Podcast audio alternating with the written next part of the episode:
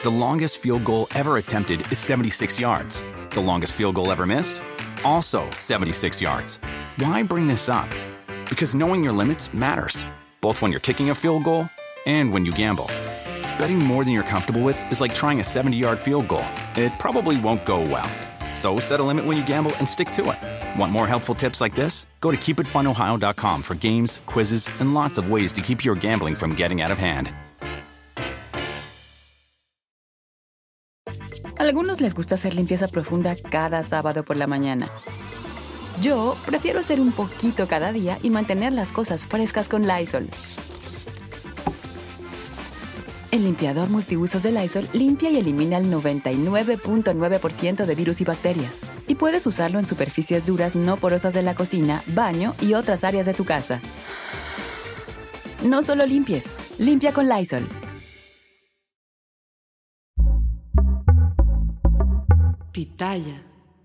Israel sobrevive entre estallidos. Hoy no existe ni una sola persona en ese territorio que no tenga las consecuencias de la guerra incrustadas en el alma.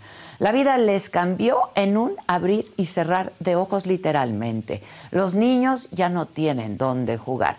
Miles de ellos han comenzado a hacer la vida en un búnker antibombas. Otros, otros han perdido la vida. Cientos de mujeres y hombres fueron tomados como rehenes, tratados sin un ápice de humanidad. Ante los ojos del mundo se ha desplegado el terror de Hamas, su sed de sangre. Las cosas por su nombre. Hamas es una organización terrorista y para el terror no hay justificación. La neutralidad o las posiciones tibias no tienen espacio cuando la sangre corre bajo nuestros pies. La compasión humana no puede obedecer a una posición política o se otorga o se niega. La situación en Israel ha ido en escalada desde el sábado, cuando en un sorpresivo ataque Hamas atravesó la franja de Gaza, el territorio que ha sido causa de disputa desde hace décadas, pero que desde el 2007 tiene en su poder esa organización terrorista. Por aire y tierra, por mar, Hamas coordinó el ataque más mortífero que se ha visto desde la guerra de Yom Kippur en el 73 hace 50 años. Las nuevas generaciones en Israel saben lo que es vivir entre soldados y en el asedio constante de terroristas, pero nada, nada comparado con lo ocurrido desde el sábado. El estruendo de las bombas cayendo en viviendas de civiles, ver a terroristas irrumpiendo en sus casas para asesinar a todas las personas a su paso, sin importar que sean niños, que no tienen ni siquiera edad para escapar. Decenas y decenas de ancianos que sobrevivieron al holocausto y que ahora ven a sus nietos e hijos padecer las consecuencias de un grupo terrorista cuyo propósito, único propósito, es asesinar judíos. Porque jamás no quiere la paz de Palestina. Jamás usa el terror porque su propósito es destruir a Israel. Y bajo esa consigna se han convertido en asesinos, en criminales despiadados, que matan bebés de brazos, familias enteras de israelíes, violan y asesinan a mujeres para después exhibir sus cuerpos como si se trataran de trofeos. Además, no otorga ni un grado de humanidad a sus víctimas, ni siquiera después de la muerte. En Israel todavía hay muchas familias que esperan desesperadamente saber si sus seres queridos están vivos o muertos o si son rehenes. Este ataque de Hamas vuelve a exponer las cicatrices dejadas por un milenio de antisemitismo y genocidio del pueblo judío. La historia se repite ante nuestros ojos y hay que decirlo, Hamas no representa la totalidad de Palestina. Alrededor del mundo se han visto muestras de palestinos que condenan los ataques de Hamas, porque ellos también saben que su pueblo sangre y sufre con la existencia de estos grupos que se enaltecen sobre los cuerpos de inocentes, de civiles que ni siquiera tienen cómo defenderse. La invasión de Hamas en Israel ha sido condenada por las potencias occidentales. El mensaje de ayer del presidente de Estados Unidos es histórico. Joe Biden refleja ese ánimo alejado de la tibieza. Biden lo consignó y lo dijo muy claro. Jamás no defiende el derecho del pueblo palestino a la dignidad y la autodeterminación. Su objetivo, dijo Biden, es matar judíos. Utilizan a civiles palestinos como escudos humanos. Además, el presidente de Estados Unidos aseguró que Israel tiene el legítimo derecho de defenderse y de hacer todo lo que esté a su alcance para proteger la vida de su gente, sobre todo luego del ultimátum de los terroristas, quienes señalaron que por cada ataque que lanzara Israel, ellos en respuesta asesinarían a rehenes que tienen en su poder.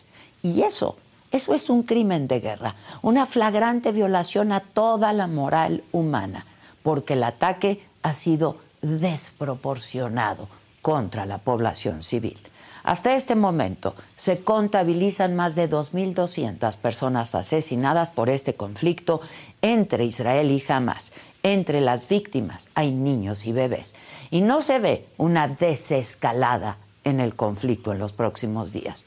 Pero en medio de todo esto, y mientras la guerra llega a nuestras pantallas en tiempo real, algo se impone por encima de todo. Hoy, hoy el silencio no es opción, el odio contra los habitantes de Israel, contra judíos o contra palestinos o musulmanes, no es tolerable. Y si nos callamos ante estas manifestaciones, seremos cómplices, cómplices del odio, cómplices de la guerra, cómplices de la sangre derramada por inocentes, a manos de un grupo terrorista que, como dijo Biden, solo quiere matar judíos. Yo soy Adela Micha.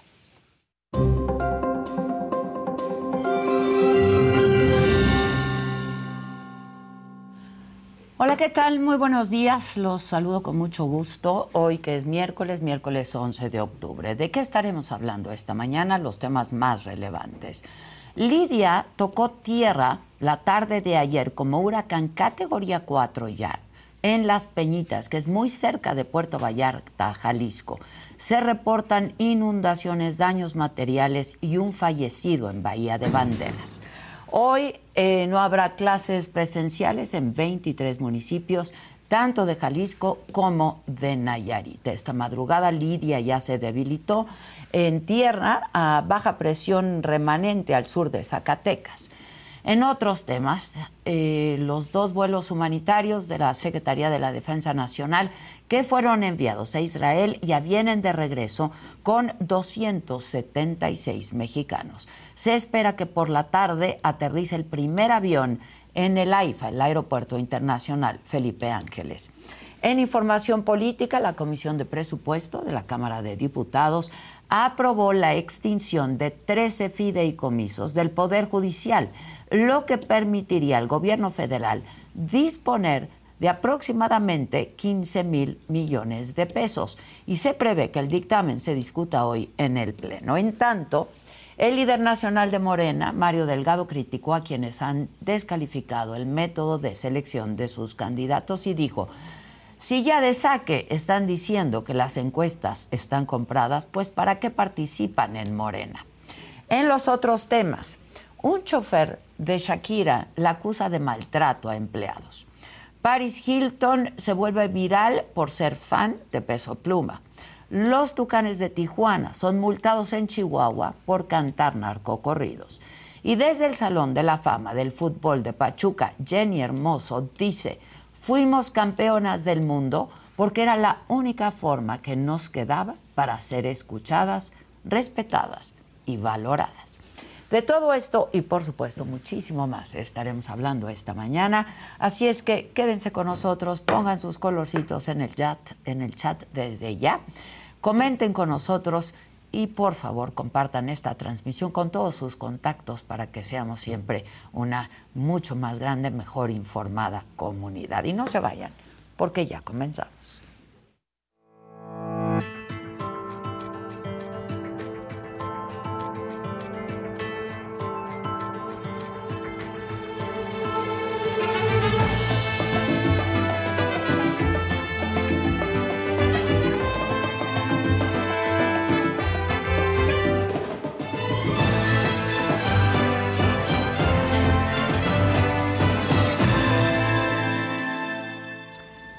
Y bueno, el ministro de Defensa de Israel, Joab Galant, aseguró que se encaminan hacia una ofensiva completa, si lo dijo, en la franja de Gaza, donde han bombardeado 200 objetivos en las últimas horas. El ejército israelí mató a dos líderes políticos de Hamas y desplegó más de 300 mil soldados en la frontera con Gaza. En tanto, Siria también lanzó cohetes sobre territorio israelí. Hasta este momento van 2.200 muertos de ambos lados. Y desde la Casa Blanca, el presidente de Estados Unidos, Joe Biden, el día de ayer condenó enérgicamente así los ataques de Hamas en territorio israelí. The brutality of Hamas, his bloodthirstiness brings to mind the worst the worst rampages of ISIS. This is terrorism. But sadly, for the Jewish people, it's not new. This attack has brought to the surface painful memories and the scars left by a millennia of anti Semitism and genocide of the Jewish people. Y acompañado por la vicepresidenta estadounidense, ahí la veíamos, Kamala Harris, y el secretario de Estado, Anthony Blinken, Biden garantizó todo, todo el apoyo de su país al gobierno de Israel. And we will make sure Israel has what it needs to take care of its citizens, defend itself, and respond to this attack. There's no justification for terrorism. There's no excuse Hamas does not stand for the Palestinian people's right to dignity and self determination. Its stated purpose is the annihilation of the state of Israel and the murder of Jewish people. They use Palestinian civilians as human shields. Bueno, para hablar más de este tema, ayer ustedes me pedían que alguien nos explique qué es lo que estaba pasando, cuáles son los antecedentes y cuál podría ser eh, el escenario próximamente, nos acompaña Francisco Gil White, él es antropólogo, historiador, analista político que edita la página MORE, The Management of Reality, que es la administración de la realidad. Francisco, gracias. ¿eh? Gracias por ayer, pero te agradezco mucho. Gracias por estar aquí. Con mucho gusto. Hay mucho tráfico, lo sé. Sí, tremendo. Ya el Waze ya no puede conocer. Sí, ya sé, ya sé, ya sé. Nadie. Creo que nadie. A ver, Paco, esto, ¿cómo lo leemos? No? Este, este ataque sorpresivo por aire, por mar, por tierra.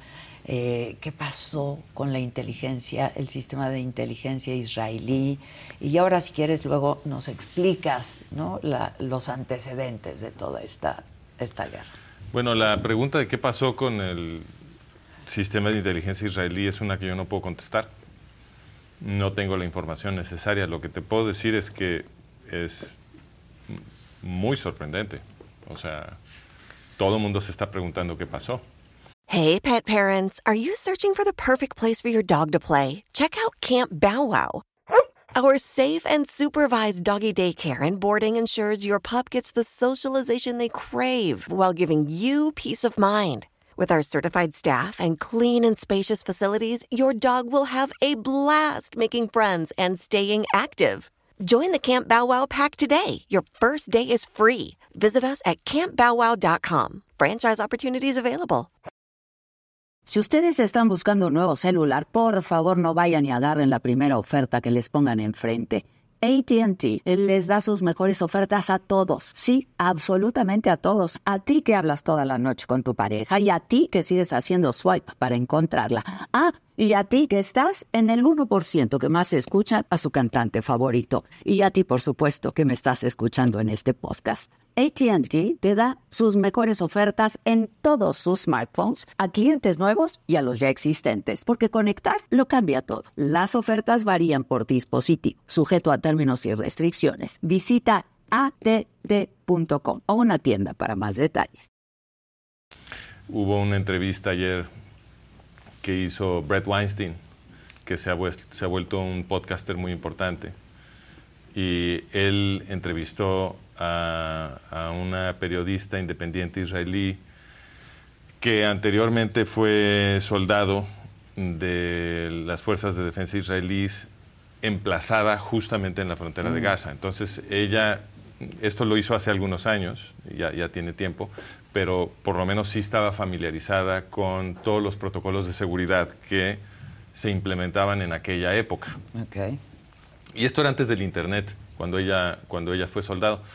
Y entonces ella comentaba que los protocolos de seguridad que tenían en la frontera con Gaza eran tan exquisitos y tan redundantes que inclusive si se acercaba un gato a la barda, inmediatamente ah, eh, se tenía que reportar y se tenía que identificar y se alertaba y demás. Y dice, es realmente sorprendente, porque la gente está comentando mucho cómo es posible que esto re- eh, requiriera un año de planeación eh, y aún así eh, no tuvieran ninguna sospecha de que esto iba a pasar, ¿no? porque esa es la, la explicación oficial, es nos sorprendieron. Y entonces ella dice, eso es, eso es muy sorprendente, pero lo que les pareció todavía más sorprendente en esta conversación es, al margen de que no estuvieran listos, que no tuvieran, eh, si es decir, si concedemos que no tuvieron ninguna información adelantada de que venía este ataque, eh, de todas maneras se vuelve muy difícil explicar por qué se tardaron tanto en reaccionar. Sí, sí, Porque eh, no solamente... Horas. Horas. No solamente entraron los terroristas con total impunidad en, parece ser que un total de 15 puntos de la, de la barda, este, lo cual es insólito, sino que estuvieron haciendo lo que quisieron durante horas, ¿no? Y entonces la pregunta es, bueno, ok, No te, te- te doy que te sorprendieron, pero ¿cómo es posible que te tardes horas en responder? ¿Qué fue lo que pasó ahí? ¿No? Entonces, sí hay muchas eh, preguntas alrededor de esto. Este, dudo mucho que se vayan a esclarecer. Eh, ella, se- esta periodista, se quejaba de que están maltratando, hostigando a la gente que eh, se pone a hacer preguntas. Eh, y pues es, es muy triste porque pues obviamente los gobiernos tienen que ser responsables con sus ciudadanos. Sin duda. Y dar respuestas. Claro, y la, y, la, y la primera obligación de un gobierno es proteger a sus ciudadanos. Oye, ¿y se presta al sospechosismo? Dijera el clásico. ¿Esto? El que no supieran, cuando, las, cuando que las cosas son muy difíciles de explicar eh, y ah, se ve una reticencia oficial, inclusive una hostilidad al, al proceso de tratar de averiguar qué sucedió, pues naturalmente la gente se hace preguntas que no se harían en otras circunstancias. Sí. Ahora, una de las explicaciones pudiera ser que están pues demasiado concentrados en su política interna, ¿no? Sí, Cisjordania también. Claro, este, esta, esta ha sido una explicación. Claro, esta es una de las posibles hipótesis que hay que poner sobre la mesa. A mucha Que gente también es criminal. Ah, claro, no, eh, digo, de- eh, es, es un poco como en 9-11. Sí, ¿no? sí, Entonces, sí. Cuando, cuando sucedió el 11 de septiembre, eh, mucha gente defendió la hipótesis de que, bueno, pues los agarraron, los sorprendieron. Eh, y por supuesto que esa hipótesis se puede poner sobre la mesa, eh, pero también fue muy sorprendente. También fue claro. muy sorprendente y también ahí se valen otras hipótesis. ¿no? Entonces, yo creo que el, el hecho de, la que, de que la gente se haga preguntas es perfectamente natural y es legítimo. Y creo que sería muy bueno tener una, una buena investigación, pero no creo que la vayamos a ver. Y por lo menos no, no próximamente. No próximamente. No próximamente. Ahora, sitúanos un poco en el territorio, Francisco. Este, tú has estudiado mucho el tema de Medio Oriente. Eh, hace 50 años que no se veía una cosa así desde la guerra de Yom Kippur. ¿Cierto? Eh, porque la gente dice, bueno, el- el- los palestinos tienen derecho a tener su Estado, este, pero jamás es el gobierno de Palestina, no lo es. es- ¿Cómo, cómo está la...? Bueno, entonces La- aquí la- lo, primero que hay que aclarar, porque una de las reacciones que mucha gente ha visto en, en medios y en las redes sociales y en conversaciones privadas, porque la gente toma bandos, toman partido. Y entonces una cosa que se escucha mucho es eh, que jamás está reaccionando a la opresión del gobierno israelí. Entonces este es un argumento muy común. Y por eso mandé el artículo que mandé ayer, porque sí. la- las cosas que la gente tiene que ent- entender para poner esto en contexto son cosas que los medios no le están explicando a la gente. Entonces, lo que muchísima gente se imagina, porque saben, es normal. Medio Oriente está muy lejos. Está lejos, claro. La gente no, no todo el mundo es un experto en, geopolítica. Este, todo el mundo depende. Ni en historia, ni mucho. Exacto, ni en historia. Y todo el mundo depende de los medios para su contacto con la realidad. O sea, no, tenemos contacto directo con la realidad. Es a través de los medios. La vemos a través de los medios. Entonces, si los medios no están informando correctamente o en el peor de los casos están desinformando, pues naturalmente que mucha gente acaba con una percepción del mundo que está equivocada y en base a esa percepción hacen juicios. Entonces, mucha gente eh, percibe o está segura, ¿no? en su mente está segura, que lo que está sucediendo es una consecuencia de la opresión israelí en Gaza. Lo que no saben es que Israel no gobierna Gaza. La gente cree que Israel gobierna Gaza. Israel no está ahí. Israel hizo un proceso de desalojo de Gaza en el año 2005. Eh, le vendieron a la población israelí y muchísimos apoyaron que desalojar Gaza sería una medida de construcción de confianza, como le dicen, eh, para demostrarle a la población árabe palestina que los israelíes quieren la paz. Y dijeron, bueno, nos salimos de Gaza, dicen que quieren un territorio, nos salimos de Gaza, que lo gobiernen, eh, eh, que se autogobiernen los palestinos. Y entonces con eso demostramos que hay buena voluntad y avanzamos el proceso de paz. Esa fue la idea. Y el ejército israelí entró a Gaza, desalojó. por la fuerza a los judíos que vivían en Gaza, ellos no se querían ir, los sacaron a la fuerza los militares israelíes y se evacuó, el gobierno israelí evacuó Gaza. Desde 2005 el gobierno israelí no está en Gaza. Entonces, ¿cómo oprime el gobierno de israelí a los árabes palestinos en Gaza? La respuesta es no los oprime, él no los gobierna. E, el gobierno de Gaza es jamás. Entonces, los que se quieren, eh, eh, la objeción moral, que es perfectamente razonable, a las condiciones que sufren los árabes palestinos en Gaza, es una objeción que hay que ir a poner en la puerta de Hamas. Claro. Y es cierto que... Porque gobierna Hamas. Porque gobierna Hamas en Gaza. Entonces, que es un grupo terrorista. Esa es la siguiente cuestión. La, la gente no sabe qué es realmente Hamas. Entonces, ellos se imaginan, porque muchas veces se maneja en los medios, por ejemplo, si hiciéramos un recuento de cuántas veces los grandes medios dicen que jamás son militantes en mm. vez de terroristas, mm, ¿no? Yo creo que la columna de militantes sería muchísimo más grande que la columna de, menciones. Y lo correcto es decir que son terroristas, no militantes. Eh, ellos son el gobierno de Gaza. Eh, por imposición. o nadie lo ah, Esa es una historia muy interesante, ahorita te la platico, pero el punto al que quería llegar es que la ideología de Hamas no es un secreto, ellos la, la escribieron en su constitución y la ideología de Hamas no dice que ellos están luchando contra la opresión. Lo que ellos dicen en su constitución es que ellos están haciendo la guerra contra los infieles y no quieren un Estado palestino junto a un Estado judío. Lo que ellos quieren es exterminar al pueblo judío y limpiar todo Medio Oriente de la presencia de judíos.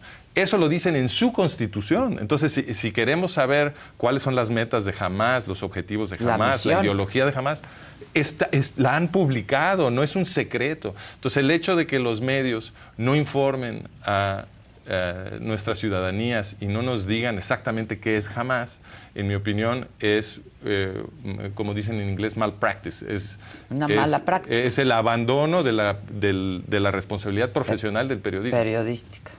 Ahora me preguntas, ¿cómo, cómo, cómo, resultó jamás el gobierno de Gaza? Esa es una pregunta muy importante, porque eh, el gobierno de Israel no le dio Gaza a Hamas.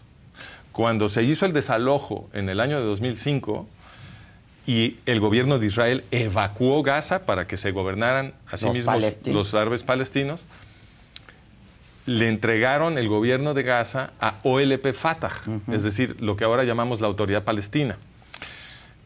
OLP Fatah comenzó a gobernar eh, Gaza y lo que todo el mundo ha estado escuchando todos estos años es que supuestamente Hamas y OLP Fatah son rivales. Es decir, que OLP Fatah supuestamente es la organización que sí quiere firmar la paz con Israel, que quiere negociar, que ahora están de buenas, que abandonaron el terrorismo. Todo esto nos platican. Nos lo dicen desde que se preparaban los acuerdos del Tratado de Oslo hace, mucho tiempo, en 93, 94. Desde entonces nos dicen eso.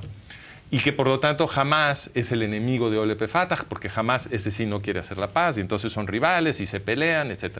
Esta es la narrativa, digamos, oficial que oímos en los medios. En mi opinión no tiene ningún sentido. Son lo mismo. En mi opinión, sí, y lo dice la Constitución de Hamas. El artículo, me parece que es el artículo 27, si mal no recuerdo, de la Constitución de Hamas, afirma que la OLP es su papá, su hermano, su amigo, su brother, y que nunca se van a pelear, y que son lo mismo, y que siempre están unidos contra el mismo enemigo. Todo eso dice la Constitución de Hamas. Si eso fuera poco, después de que termina el desalojo y eh, el gobierno de Israel le entrega Gaza a OLP Fatah, la autoridad palestina, la gobernaron nada más dos años, porque en 2007 hubo un teatro de que se pelearon OLP Fatah y Hamas, una supuesta guerra entre OLP y Hamas, en la que no se murió prácticamente nadie. Supuesta guerra civil. Eh, ¿no? sí, como si estuvieran disparando al aire, porque no cayó nadie. Y después de ese teatro, este, OLP Fatah salió corriendo de Gaza y se lo entregaron a Hamas hubo un, periodista que estaba emplazado en, Gaza, que no lo dejaron publicar su reporte, pero él lo publicó en su, en su blog, que estuvo entrevistando a los soldados de OLP Fatah y reportó que les habían dado órdenes, ellos le dijeron a él, al periodista, que les habían dado órdenes de no pelear.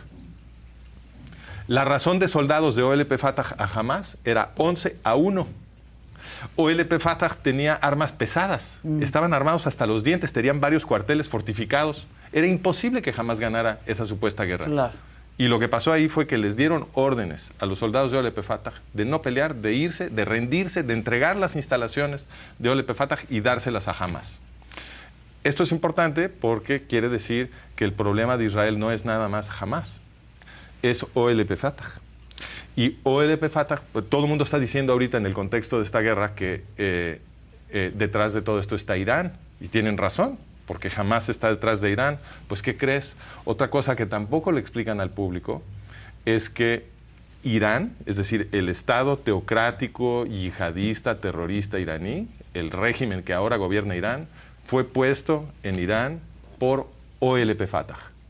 La mm. organización de Yasser Arafat y de Mahmoud Abbas es la que entrenó en los 70 a las guerrillas de Ayatollah Khomeini, los armaron hasta los dientes en Líbano, todo esto en campos de entrenamiento en Líbano, este, y esto ahora jamás se discute, pero era noticia de primera plana en el New York Times, inmediatamente después de la revolución iraní, todo se, todo se discutía, que OLP Fatah era la que había puesto a Ayatollah Khomeini en el poder en Irán.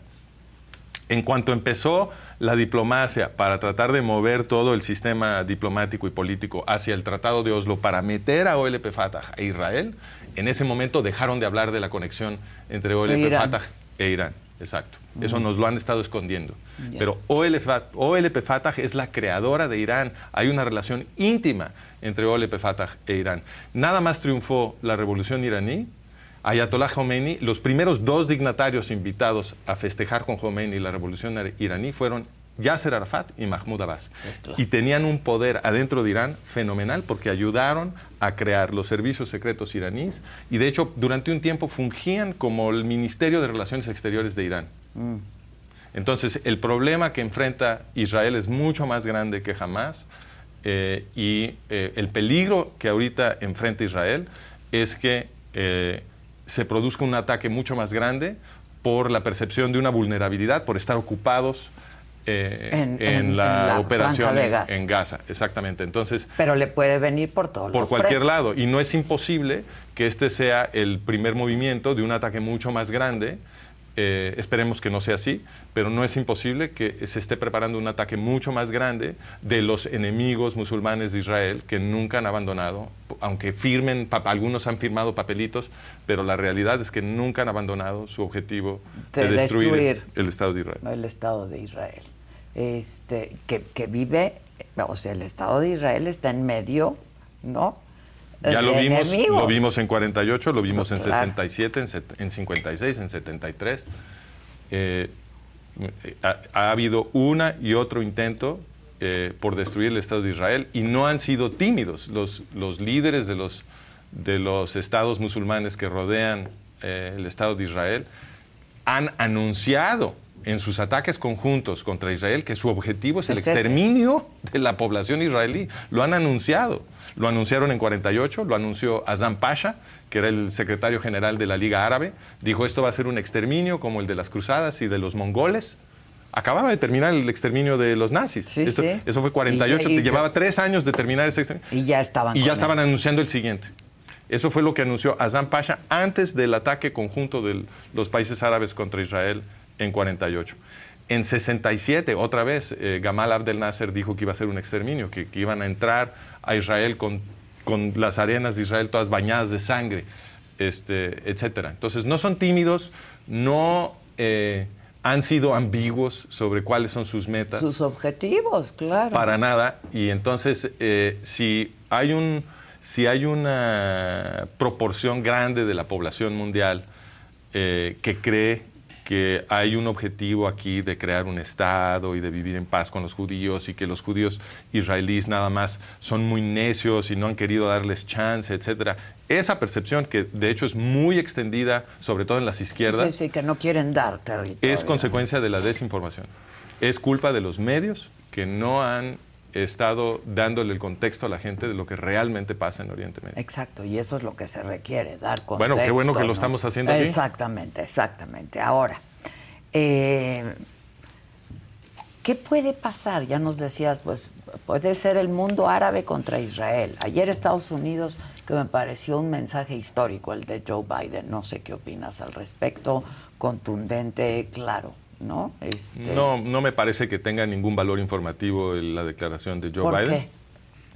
Porque eh, hay una cosa que se llama gramática política. A ver, La gramática política son todas esas cosas que la- los actores políticos tienen que hacer en público porque de otra manera se desprestigian tanto que ya no pueden actuar. pero en los hechos. Claro, lo- la pregunta es qué realmente piensan y qué realmente están Van a haciendo. hacer, Entonces, la, la gramática política rige, eh, es el conjunto de, reglas, eh, eh, literalmente gramáticas, porque te dicen qué puedes decir, qué no puedes decir, qué tienes que decir antes, después, en qué orden, qué, afirmaciones puedes combinar y cuáles no. Una de las cosas que un presidente estadounidense a fuerzas tiene que decir todo el tiempo es que apoya a Israel. Porque la población estadounidense prefiere que el su gobierno apoye a un Estado democrático que a un grupo de terroristas. Terroristas. Entonces, Han en- sufrido ataques terroristas Claro, ellos, ¿no? enta- exacto. Entonces, en la gramática política de un Estado democrático como Estados Unidos, el presidente, eh, cuando habla en- a medios, a fuerzas tiene que decir que apoya a Israel. Pero la verdadera política de Estados Unidos no se descubre analizando las declaraciones públicas, porque las declaraciones públicas se hacen para producir un efecto, no para informar. Entonces, lo que tenemos que investigar, a lo que le tenemos que poner atención, si queremos entender la verdadera intención de un gobierno, su verdadera política, son los hechos que cuestan miles de millones de dólares que eh, son eh, los que implementan sus verdaderas políticas. ¿Y qué acaba de hacer Biden poquito antes de este ataque? Le regaló 6 mil millones de dólares a los iraníes. Sí, es lo que yo iba a decir. ¿De dónde sacaron dinero los iraníes? Pues de Estados Unidos. Claro, y, pero esto se ha hecho muchas Y veces. desde Obama y desde... Por supuesto, es desde Reagan. Sí, Cuando pues subió está- al poder Ayatollah Khomeini, tomaron eh, de rehenes a todo el personal de la embajada de Estados Unidos y Reagan, que había, se había electo presidente sobre la campaña de no negociar con los terroristas iraníes, lo que hizo fue negociar con los terroristas iraníes. Fue Reagan el que firmó el trato que había preparado Carter para darles, eh, eh, creo que fueron este, algo así como 8 mil millones de dólares este, para que soltaran a, a los rehenes de la embajada. Y eso no es nada. U- unos años después se descubrió en el, escándalo Irán contra, claro. exactamente, que la administración de Reagan había estado enviando miles de millones de dólares en armamento en secreto al Ayatollah Khomeini. Cuando esto se descubrió, Reagan dijo, que lo habían estado haciendo para liberar rehenes en Líbano. ¿Ves? Esta historia de liberar rehenes nos la sacan todo el tiempo. Los rehenes son muy útiles. agarran un rehén en algún lado y fluyen miles de millones de dólares hacia Irán. Lo hacen una y otra vez. Y eso, e, eso empata con la gramática, ¿ves? Porque la, gramática occidental es que todos valemos, cada individuo es sagrado. Y, la vida es sagrada, entonces es, nuestra ética judeocristiana. Entonces, cuando agarran a un rehén, la narrativa se vuelve, tenemos que defender, a este pobre individuo, exacto, y lo que sea para salvar su vida, y entonces nos, nos pican nuestros botones, y entonces eh, enviar de dinero a Irán para rescatar a este inocente, eso ya como que entra dentro de una lógica que parece ética, pero el efecto funcional es darle dinero a los terroristas y también les dieron armas. Entonces, ¿qué pasa? Reagan lo cachan enviándole armas a los iraníes, miles de millones de dólares en armas, y él dice, es que estábamos tratando de liberar rehenes que tomó Hezbollah en Líbano, porque el Hezbollah es una creación de los iraníes, y entonces enviándole dinero a los iraníes, queríamos ver si le podíamos rogar a los iraníes para que solvar, liberaran, a, liberaran a cinco rehenes en Líbano, que es absurdo, pero ni siquiera puede ser cierto, porque después se documentó que al primer rehén en Líbano lo tomaron en 1982 y las transferencias de armas de Reagan a Irán habían, habían, comenzado en 1981, inmediatamente después de que tomara el poder Reagan. Entonces, no tuvo nada que ver con los rehenes. ¿Con qué sí tuvo que ver? Una hipótesis que yo tengo años defendiendo es que la clase gobernante de Estados Unidos es antisemita anti-israelí y han estado preparando la destrucción del Estado judío. La evidencia más contundente para esta hipótesis es que OLP Fatah, lo que ahora llamamos la Autoridad Palestina, está dentro de Israel.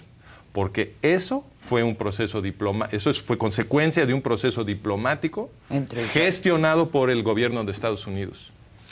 Y el gobierno de Estados Unidos siempre supo, lo que te voy a platicar ahorita, que casi nadie sabe, que es que OLP Fatah, la Autoridad Palestina, es una organización creada por los nazis alemanes.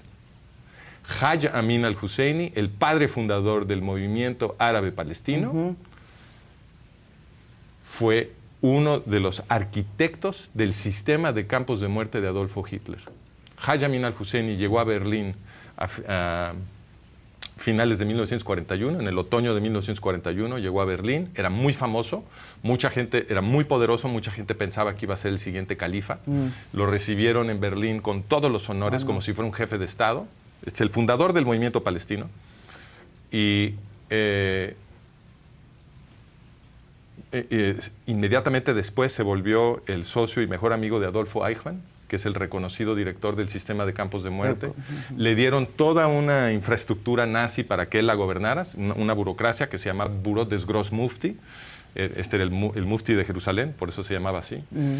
Y eh, según el testimonio de Dieter Wisliczeny, que era eh, el brazo derecho de Adolfo ah, Eichmann, Wisliczeny fue ejecutado como resultado de los juicios de Nuremberg, pero antes de ser ejecutado fue entrevistado ampliamente por los fiscales, eh, lo consideraron un muy buen testigo, les dio muchísimos detalles sobre un montón de cosas. A algunos les gusta hacer limpieza profunda cada sábado por la mañana. Yo prefiero hacer un poquito cada día y mantener las cosas frescas con Lysol. Las toallitas desinfectantes de Lysol hacen súper conveniente limpiar superficies como controles remotos, tabletas, celulares y más, eliminando el 99.9% de virus y bacterias. No solo limpies, limpia con Lysol.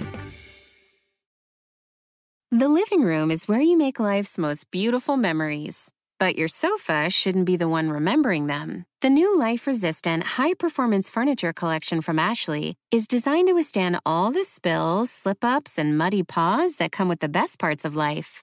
Ashley high performance sofas and recliners are soft, on trend, and easy to clean. Shop the high performance furniture in store or online at ashley.com. Ashley, for the love of home. Eh, y sobre Husseini, Bislikseni testificó que ah, se había convertido en el mejor amigo y socio de Eichmann y que juntos habían ideado todo el sistema de campos de muerte y lo habían dirigido juntos. todo esto, por supuesto, lo sabe la inteligencia estadounidense porque de hecho era de conocimiento público, Público. inmediatamente Es después de la historia, está documentado. Totalmente. Esto, después de la Segunda Guerra Mundial, había parlamentarios en el House of Commons británico gritando que Hajj Amin al-Husseini tenía que ser enjuiciado por crímenes de guerra y crímenes contra la humanidad. Porque no so- esto, esto que te estoy platicando de los campos de muerte es lo más serio que hizo. Pero también organizó batallones enteros de la SS en eh, Yugoslavia que eh, participaron en el capítulo yugoslavo del Holocausto asesinando serbios, judíos y gitanos. Y, eso sí era muy, muy famoso, pero aunque también se sabía lo de su participación en los campos de muerte. Entonces, eh, terminando la guerra, había parlamentarios en el House of Commons gritando que este hombre tenía que ser enjuiciado, pero lo dejaron escapar. Lo dejaron escapar, estaba bajo arresto domiciliario en las afueras de París. Este. Se salió, se fue a una embajada árabe, le dieron un pasaporte y se largó a Cairo. Y en Cairo eh, estaban llegando muchos eh, nazis alemanes eh, refugiados a que los protegiera Gamal Abdel Nasser, que había sido aliado de los nazis. Y Husseini utilizó a estos nazis alemanes, entre ellos Otto Skorzeny, para entrenar a Yasser Arafat, a Mahmoud Abbas y algunos otros adolescentes que se convirtieron en el núcleo de Al-Fatah, que luego se comió a la OLP. Entonces, si la inteligencia estadounidense, por supuesto, sabía todo, si yo esto lo documenté en dos semanas, cuando me empecé a interesar en la historia de la tema. OLP, me metí a la biblioteca, empecé, a- y en dos semanas documenté todo esto. O sea, no lo documenté yo por primera vez, más bien me enteré de la Claro, documentación de que que existía. estaba documentado. Pero nadie la mencionaba. Llevaban, cuando yo me enteré de esto, había, llevaban décadas sin mencionar esto en ningún medio. Había un libro entero de eh, Maurice Perlman que se había publicado después de la guerra con toda la historia de Hussein. Todo esto que te estoy platicando, un libro entero. Ya nadie lo mencionaba durante décadas. Se me ocurrió escribir un artículo sobre esto, eh, que se publicó de hecho en, en Israel National News, en Israel, y la consecuencia fue que me despidieron de la Universidad de Pensilvania. Me dijeron, tu documentación es impecable, pero esto no se puede decir. Entonces yo de todo esto lo que recojo es que esta percepción que tenemos todos, porque se repiten los medios todo el tiempo, porque la repiten los académicos en las universidades, porque lo repiten inclusive los gobiernos. Sí, sí, el gobierno claro. de Estados Unidos que se la pasa eh, cortándose las venas, que porque eh, eh, Israel es lo más importante, y el gobierno de Israel que se la pasa agradeciendo el supuesto El apoyo de Estados de Unidos. Estados Unidos, el gobierno de Israel que no hizo nada para defender a toda esta gente durante horas. Bueno, yo, todo eso, en mi opinión, es, es una narrativa. Es una narrativa que un sistema de medios que no es honesto nos ha estado vendiendo durante mucho tiempo. Y la consecuencia de la distribución de esta narrativa ha sido el empeoramiento de la situación de seguridad de los judíos israelíes. Y, Y de eh, los judíos en el mundo. y los judíos en el mundo, por consecuencia. Y eh, eh, la situación es del más alto peligro imaginable. Por eso el libro que yo escribí hace ya bastantes años, para explicar todo esto y advertir del peligro, se llama El colapso de Occidente, el siguiente holocausto y sus consecuencias.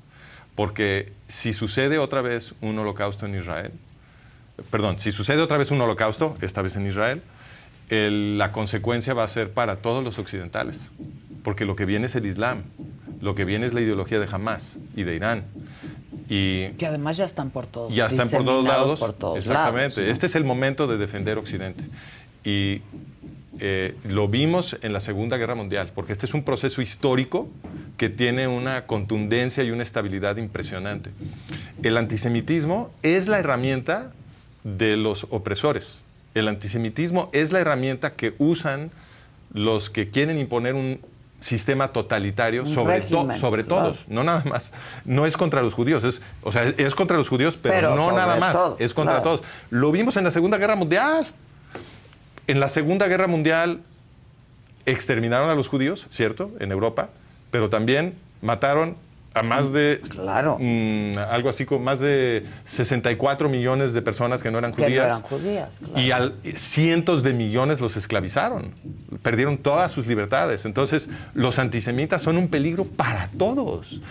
Y lo que los occidentales no han visto es que esta narrativa con, las, con la que los reclutan al antisemitismo, porque hay ahora protestas en Australia este, a favor de los palestinos, en Londres, todo a favor de los palestinos. Ellos creen que están defendiendo a los palestinos, están defendiendo a Hamas.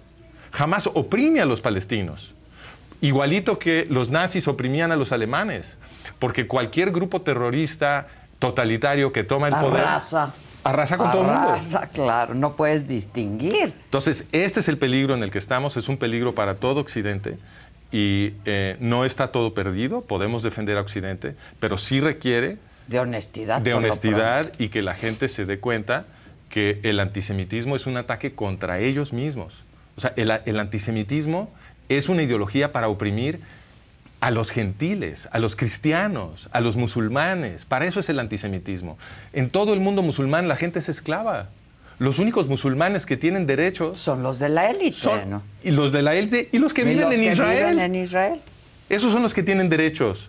Los, los- los palestinos que viven en Israel tienen voto, tienen acceso al sistema legal, tienen miembros de- del Parlamento que ellos eligieron para representarlos. Hay un miembro de la Suprema Corte que es un árabe palestino.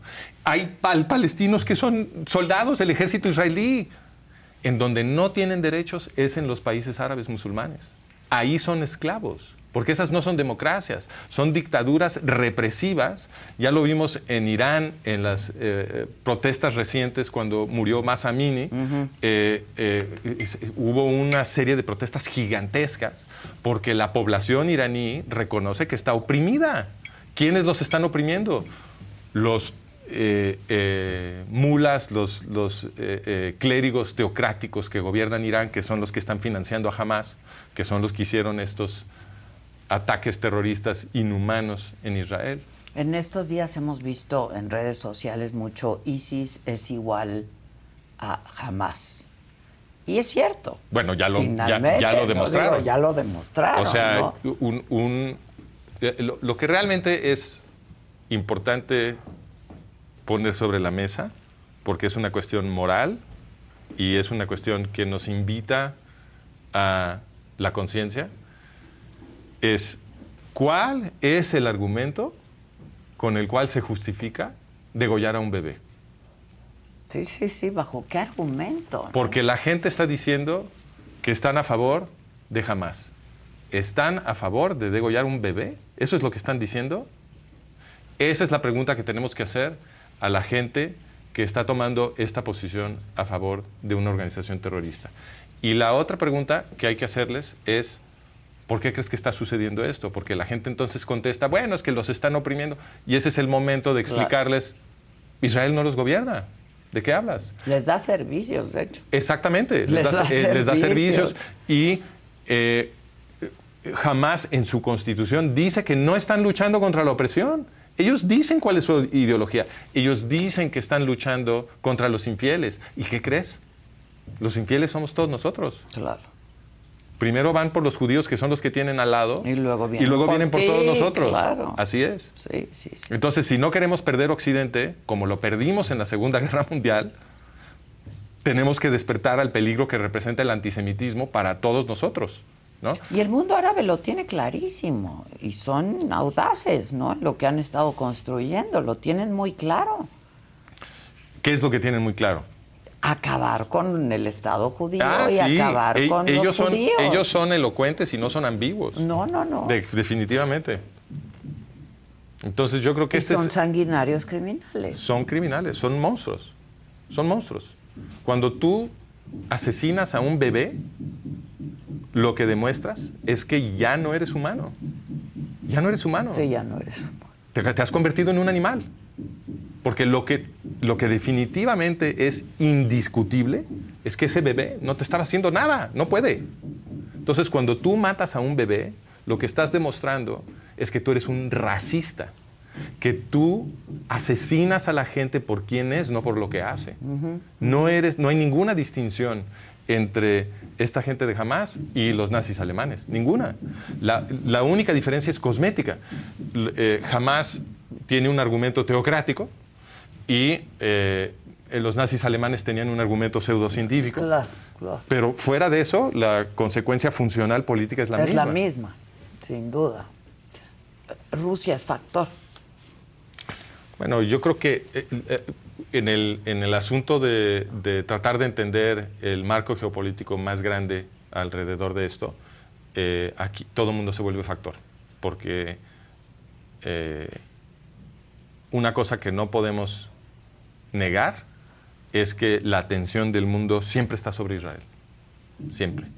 Es un pedazo de tierra Tan chiquito. diminuto, Es diminuto. prácticamente es del tamaño de Nueva Jersey. Sí, sí, Prácticamente no existe el Estado de Israel. Y sin embargo, Yo le decía al auditorio, lo recorres de norte a sur en cuatro horas. en exactamente, coche. sí, yo lo he recorrido. Y, y, eh, a pesar de su diminuto tamaño, captura la atención de todo el mundo todo el tiempo. ¿Por qué? Yo pienso, el argumento que yo he defendido, es que las cosas que son buenas en Occidente, las cosas que atesoramos como occidentales modernos, eh, como Los derechos humanos, la Eh, democracia. todo la- eso. Todo lo que es fundamental para la democracia moderna, la, división de poderes, eh, el sufragio, como tú dijiste, los derechos humanos, eh, la libertad de prensa, la libertad de pensamiento. Todas estas cosas que nosotros consideramos fundamentales para vivir en paz en una democracia moderna, todo eso viene del judaísmo. El judaísmo inventó la política liberal. Está, la gente no, no se dan cuenta porque no se dan cuenta lo que están leyendo cuando leen la Biblia.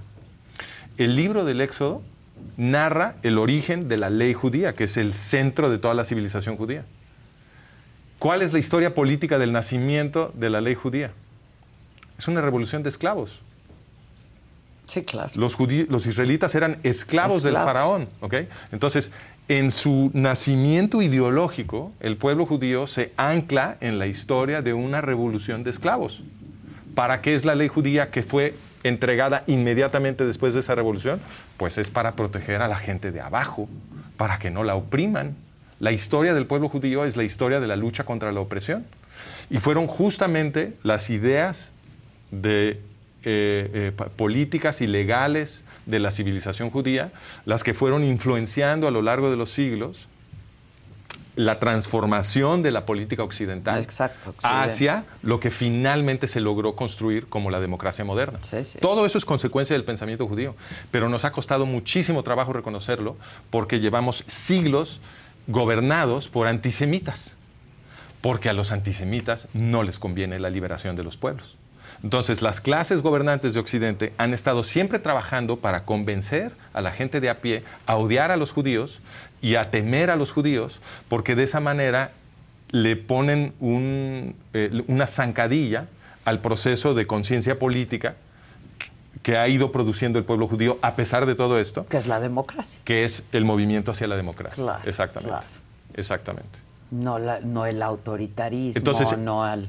Exactamente. Ah, Entonces, el futuro, eh, to- todo, la, división la de, la división de poderes está en la ley judía. La protección de la gente más vulnerable, de las viudas, de los huérfanos, de los pobres, todo eso, eso está en la ley judía.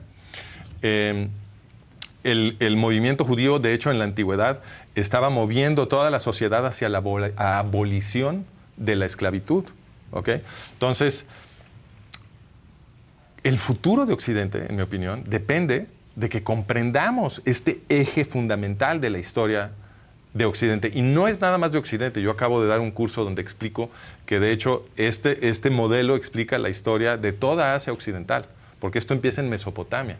En, en Mesopotamia, hace 4.300 años, fue la primera revolución con Sargón de Akkad.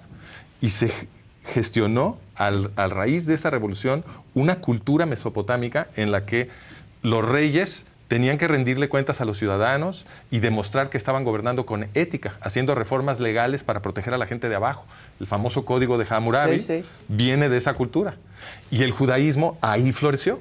Floreció en la cultura mesopotámica, en la ideología de lo que yo llamo el semitismo, que es lo contrario del antisemitismo. El semitismo es la búsqueda de los derechos humanos, del respeto al prójimo, eh, amarás a tu prójimo como a ti mismo, es el, mandamiento levítico 19-18 que el rabino Gilel el Viejo, el más influyente de todos los tiempos, dijo, este es el mandamiento que organiza todo el pensamiento de la civilización judía. Y ese es el rabino que produjo toda la, base de la jurisprudencia judía. Entonces, amarás a tu prójimo como a ti mismo es el principio alrededor del cual se, erige una ley y una política que ha influenciado el, el, desarrollo de la civilización occidental durante todos estos siglos, que transformó a las peores sociedades que tenía el planeta, que eran las sociedades grecorremanas de la antigüedad clásica, donde la gente consideraba eh, un evento de, esparcimiento ir al circo a ver cómo se comían a un pobre eh, eh, inocente, ¿no? Es, esas, sociedades que eran psicóticas, el judaísmo las transformó a lo largo de los siglos en las sociedades modernas, que son las mejores que hemos tenido las sociedades modernas de, Occidente. De mejores prácticas, ¿no? De mejores prácticas.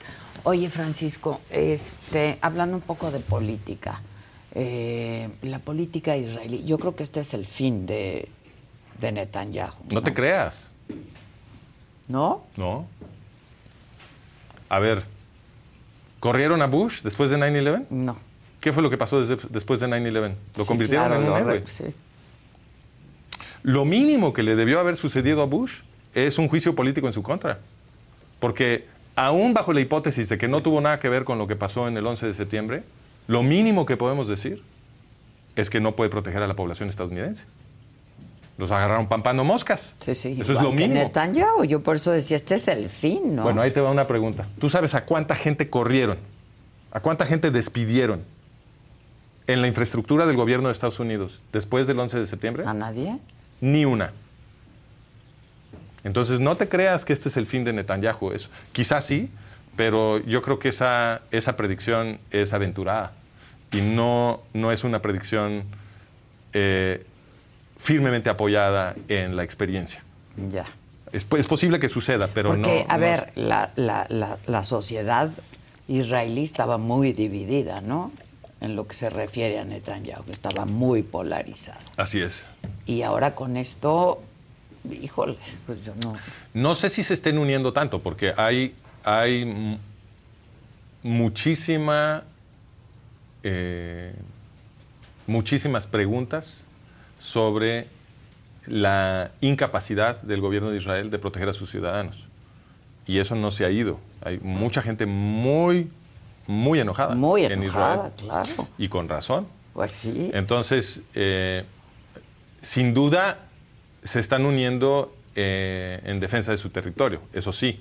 Pero las divisiones políticas, las divisiones intestinas, yo creo que van a seguir. Van a seguir. La respuesta del presidente López Obrador, sabiendo que hay 5.000 mexicanos en Israel, ¿cómo te pareció?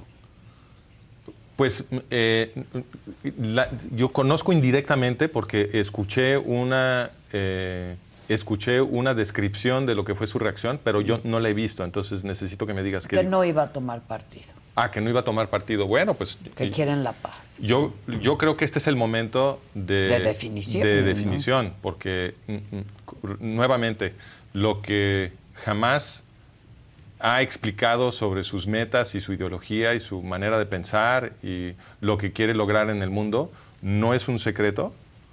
Eh, lo que hicieron no es ambiguo, lo presumieron. Ellos mismos subieron sus videos con sus atrocidades para que todo el mundo viera su hazaña. Eh, y entonces, eh, lo que ellos consideran una hazaña. Entonces, no, no creo que este sea un momento para, para fingir imparcialidad, porque eso no es imparcialidad, eso es, eso es simplemente falta de definición. Que no tiene nada que ver, ¿no? Con si crees que cualquier otra cosa, ¿no? De política. Simplemente es una cuestión moral. Es una cuestión moral. Es una cuestión moral. Y, el presidente mexicano siempre ha dicho que él es un humanista. Entonces, ¿cómo no te puedes pronunciar cuando ves eso que pasó? Yo creo que la, reacción moral es pronunciarse en contra de Hamas. No hay, no hay otra posición moral aceptable, en mi opinión. La gente está preguntando muchísimo de tus datos, de dónde, de tus cursos, eh, todo eso. Ah, bueno, pues eh, si la gente está interesada en, eh, considerar eh, venir a mis cursos, lo pueden, lo pueden consultar en mi website. El website se llama The Management of Reality. Entonces, si escriben en, el navegador, escriben www.managementofreality.com Ahí me pueden buscar o que lo busquen en Google, también, también así me encuentran, Management of Reality. Este, y ahí están anunciados los cursos. Estamos a punto de iniciar un curso hoy sobre un evento histórico muy importante que es el boicot de 1933, cuando eh, se organizaron judíos y cristianos de todo Occidente. Inmediatamente después de que Hitler tomó el poder, se organizaron para boicotear al Tercer Reich. Y eh, fue un evento épico, porque a pesar de que lo estaba haciendo la gente de abajo, sin ayuda de las grandes organizaciones o de los gobiernos que de hecho estaban en contra, lograron imponerle un costo tan gigantesco a los nazis que estuvieron a punto de destruir al Tercer Reich en la cuna, mm. estuvieron a punto de salvar al mundo. Eh, y es una demostración de lo que la gente común puede hacer cuando se une para salvar con una y actúa para eh, defender la, ética y la moral judeocristiana de Occidente en contra de la barbarie. Es, una tragedia que no tuvieran éxito en finalmente derrotar a los nazis y eso tuvo mucho que ver con la falta de apoyo que recibieron, eh, más bien del apoyo que no recibieron eh, de las grandes instituciones y de los gobiernos. Pero el, el enorme costo que sufrió el Tercer Reich con este boicot, ya estaban inclusive produciendo revueltas dentro del partido nazi, o sea, estaba estaban quebrando Alemania. Eso, eso es, en mi opinión, es una historia que nos debería llenar de esperanza sobre lo que podemos hacer hoy, para defender a Occidente, eh, aprender de lo que hicieron nuestros abuelos eh, y de lo que les faltó para en, en, esta coyuntura histórica sí hacer lo que tenemos que hacer para defendernos de la barbarie y no permitir que Occidente vuelva a colapsarse. Este, alguien pregunta aquí que si tú eres judío. Mm. No, yo crecí en una familia católica. Y fue tu interés histórico, tú eres historiador. Lo que pasa es que yo eh, crecí en una familia donde eh, el antisemitismo estaba muy mal visto. Y desde chiquito me explicaron que el antisemitismo era muy peligroso. Y cuando me volví adolescente me empezó a interesar muchísimo la cuestión del racismo mm. y entonces me convertí luego en antropólogo para justamente estudiar el fenómeno del racismo, que es ha sido el gran tema de mi, de, mi vida profesional. Vida profesional. Eh, y ya como ya graduado como antropólogo me empecé a enfocar más en el tema del, del antisemitismo porque mm, mm, em, empecé a intuir que había algo muy especial en términos de las consecuencias políticas para todos del, antisemitismo. Entonces, eh, la gente siempre me pregunta que si no soy judío, ¿por qué le estoy echando tantas ganas a defender a Israel y eh, combatir el antisemitismo? Y yo les digo, a ver, es que no, no, es un acto de caridad. Esto es autodefensa. Yo me estoy defendiendo a, mí mismo. A mí sí me cayó el 20. Eh, está la evidencia de la Segunda Guerra Mundial. ¿Qué hicieron los antisemitas? Se pusieron a matar a todos. Fue una guerra mundial. Sí, sí. El planeta entero se lo tragó esa guerra. No solo judíos. No, y la organizaron los antisemitas y nos estaban esclavizando a todos. Entonces, los antisemitas son un peligro para mí. Yo me estoy defendiendo a mí mismo y a mi familia y a mis amigos. Y a tu tribu. A mi tribu. O sea, esto no es una caridad hacia los judíos. Esta es la defensa de Occidente. Cuando los occidentales entiendan que su propia autodefensa es lo mismo que el combate al, antisemitismo, todos vamos a ser libres. Porque el antisemitismo es la herramienta del totalitarismo, de la represión, de la intolerancia. Lo vemos en todas las etapas de la historia. Los cristianos estaban siendo oprimidos por la Inquisición en el, medioevo, ¿cierto? Sí, la Inquisición iba contra los cristianos, ¿cierto? Bueno, pues los líderes de la Inquisición eran antisemitas estaban organizando grandes matanzas, expulsiones, conversiones forzadas de judíos. Estaban prohibiendo a la gente leer la Biblia. La Biblia no se podía traducir a los idiomas europeos en el medioevo, porque había leyes en contra de eso. ¿Por qué? Porque si la gente lee la Biblia, se enteran en el Éxodo de que la ley judía viene de una revuelta de esclavos. Y que las leyes están diseñadas para proteger a la gente de abajo.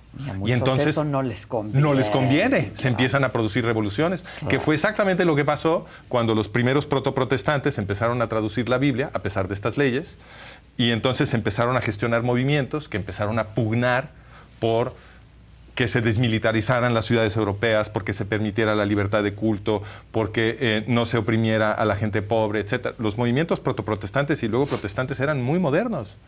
Lo que pasa es que tardó mucho tiempo ese, fermento revolucionario en lograr la masa crítica que se necesitaba para finalmente producir la democracia moderna, porque había muchísima opresión en Occidente pero finalmente se logró y ahora lo debemos de proteger. Claro. Oye, me preguntan aquí, este, ya finalmente, dice Adela, pregúntale sobre la teoría de conspiración de quién gobierna al mundo.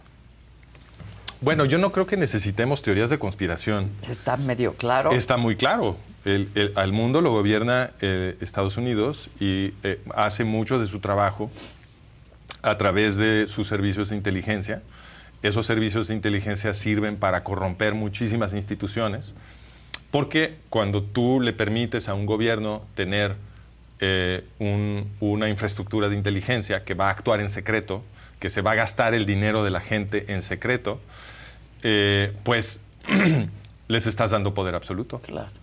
Nadie puede resistir. A algunos les gusta hacer limpieza profunda cada sábado por la mañana. Yo prefiero hacer un poquito cada día y mantener las cosas frescas con Lysol.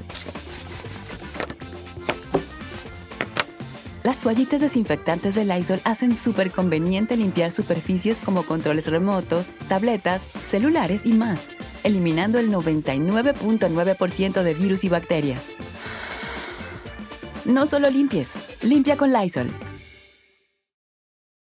Whether you're a morning person or a bedtime procrastinator, everyone deserves a mattress that works for their style. And you'll find the best mattress for you at Ashley. The new Temper Adapt collection at Ashley brings you one of a kind body conforming technology, making every sleep tailored to be your best. The collection also features cool to the touch covers and motion absorption to help minimize sleep disruptions from partners, pets, or kids. Shop the all new Temper Adapt collection at Ashley in store or online at ashley.com. Ashley, for the love of home. El poder de, poder de gastarse el dinero de la gente, que es muchísimo dinero. La corporación más rica del mundo es el fisco gringo. Entonces, cuando tú tienes esa cantidad de dinero y te la puedes gastar en secreto sin rendirle cuentas a, nadie, pues obviamente se va a producir muchísima corrupción. Y lo primero que se va a corromper, si tú lo que quieres es asegurar y crecer tu poder, lo primero que vas a corromper son los medios de información, porque esos te dan el poder de controlar la realidad de la gente. Por eso mi website se llama la administración de la realidad. Eso es lo que yo estoy investigando. Te agradezco mucho, Francisco. Adela, es un placer. Este, hoy empieza tu curso. El curso sobre el boicot de 1933 empieza hoy. Y tus libros, es. que está preguntando muchísimo la, gente. Ah, mis libros, sí, yo, fíjate que yo eh, cogeo de la pata del marketing, soy malísimo para el marketing, si no a mí, a mí solito se me ocurriría platicarte esto, pero mis libros los, pueden encontrar en Amazon. Ok. Se llama, eh, eh, es una serie de 10 libros, de los cuales están publicados 5. Espero pronto publicar los 5 que faltan. la serie se llama El colapso de Occidente el siguiente holocausto y sus consecuencias. No está disponible todavía como libro físico, pero lo pueden comprar como libro electrónico. Sí, en Amazon. Dicen aquí, fíjate cómo la gente dice, este, claro que es judío, ¿no lo ven? Pues sí tengo cara de, pues más de árabe. pues es que los, judíos y los árabes son difíciles de distinguir. Claro, somos lo eh, mismo. Tengo, tengo sin duda eh, sangre árabe eh, y también judía eh, como la mayoría de la gente que desciende de los españoles. Pues claro. En, pues España hubo, eh, población, eh, hubo una población árabe gigantesca que se estuvo mezclando con la población cristiana durante siglos y también hubo una población judía gigantesca hasta que los expulsaron en 1492. Entonces, los que descendemos de los españoles, todos tenemos sangre judía y, árabe. Este, y muchos nos Pero no profesas la religión ni ninguna religión. Yo, yo no, yo, yo diría, la, categoría religiosa en la que yo encajo eh, se llama Bnei Noach. Entonces, los Bnei Noach somos los que pensamos que eh, la, la Torah es, es, tiene un eh, origen divino, y, es eh, el libro de Dios. Eso el Antiguo Testamento. Sí, lo que los cristianos llaman el, Antiguo Testamento. Entonces, los Bnei Noach, los hijos de Noé, consideramos que la, religión verdadera es la religión judía, pero no nos convertimos.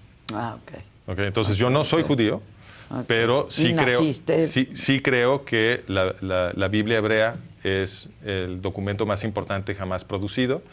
Eh, me gusta la hipótesis de que eh, pudiera tener un origen divino, eh, pero no, no pero es un dogma de pero eso es un dogma de fe. Eso no es un dogma de fe, para mí es una hipótesis.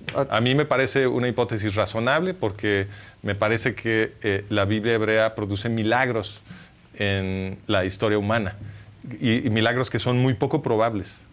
Eh, entonces, eh, es una hipótesis que yo creo que tiene sentido poner sobre la mesa. Ya. Gracias, Francisco. Con mucho gusto. Muchas gracias, te lo agradezco muchísimo. Gracias. Oigan, ayer les presenté una entrevista con Clara Brugada y estos son algunos de los destacados de la conversación que ya está en línea, por cierto. ¿En qué momento empiezas a caminar al lado del presidente López Obrador? Fíjate que yo lo conocí hace 30 años cuando él venía de, Tabasco, en el éxodo por la democracia, allí nos conocimos. Y estuvimos con él en los momentos más difíciles, que ganara la Ciudad de México cuando fue jefe de gobierno, el, frente al desafuero. Mm. Y después yo me salí con él del PRD y decidimos construir Morena y en poco tiempo logramos que pues la gente harta ya de lo mismo eh, votara por Morena y él fuera presidente de la República. ¿Sería secretario de salud en tu gobierno López Gatel? Bueno, todos los compañeros que están participando tienen las puertas abiertas en mi próximo gobierno. ¿Ah, sí? Sí. Como parte de tu gabinete. Como parte de, o sea, creo que los gobiernos que encabezaremos, pues tienen que estar también eh, aquellas personas que de alguna manera eh, también la población los vio como una opción. Creo que no actúas como una política tradicional y que hay un genuino eh, sentido del deber y de servir a los demás. servir sobre todo. Sí. Es nuestra pasión, es mi pasión. Yo no podría nada que no sea servir, de verdad que estoy acá. Pues Adela. Pues te deseo mucha suerte, de verdad. Gracias. sí, yo creo que nos muy bien. Este, eh, estamos a días de saber, ¿no?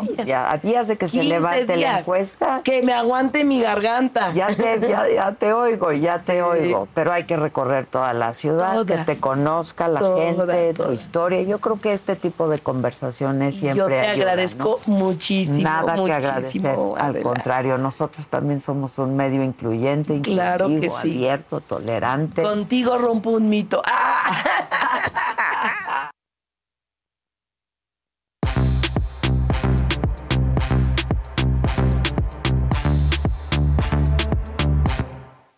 Buenos días. Buenos días. Híjoles, qué clase, ¿no? Magistral. Sí, sí, sí, Qué claridad y qué puntualidad. y además, algo nuevo y revelador, ¿no? Yo lo conozco a través de sus escritos desde hace mucho tiempo y luego me, me comparte sus, sus cursos que da y etcétera y es un cuate que le entiende muy bien, ¿no? y es muy bien, es un historiador, es un antropólogo. Es otro punto de vista, que es lo que me este, encanta y te, abre el panorama de muchas maneras. Con la historia. Sí, claro. Con la historia. Sí, o sea, verlo evitará que los diputados de Morena griten liberen a Palestina cuando están pidiendo un minuto de silencio por pues, las víctimas de Hamas, ¿no? O sea... No, no, la gente está segura que no. Es un territorio que está ocupado por los palestinos, se los entregó Israel. Claro, y se clava la gente en eso, pero tiene un punto muy importante. O sea, esta gente, si eso lo tiene en su constitución, ojo, eh, van contra todos los que no son ellos. qué bueno que estén defendiendo eso, pero ¿qué creen? No ya vimos los que no, te preguntan, ¿eres judío no. no eres judío? ¿Eres israelí o no eres israelí? Había turistas, había alemanes, había... De todo. de todo. Pues como hacían los nazis. Me pasan el link de la editorial y el de la entrevista para subirlo ya de inmediato porque la gente lo está pidiendo. Ah, esto. Gran invitado, ¿no? Muy. Y la de. ¿Eh? Perdón, perdón, ibas a decir algo más, la de Clara también me quedó... Te dije, sí, te dije, te dije que Clara cae bien. sí cae Clara bien. cae bien, está padre, es, una, es un personaje padre, aunque me digan que ya me volví de morena. ¿Qué te pasó? ¿Qué te trajo también, Clara? yo quiero mucho a Xochitl, es mi amiga, este, y las entrevistas fuertes siempre les ayudan más a los amigos claro. que las entrevistas a modo, ¿eh? Para que se sepa. Sí, está bien. No, oye, tiene competencia, no, mucha competencia y tiene que, tiene que ponerse las pilas Xochitl también. Ahora, sea, si Xochitl fuera para la Ciudad de México, estarían no, al revés las encuestas. También ya, hay que decirlo. Hecha. Papita, papita, papita, papita, la tendría. Pues sí. Ah, me mandas luego ahorita el de la. Gracias. O sea, la verdad sería otra historia. Sí, también se sabe. Sí, sí, ¿no? sí, sí. Muy bien, venga, que me tengo que ir a hacer. Sí, la que sigue, por favor. No, y te dices. Chinga, chinga, chinga.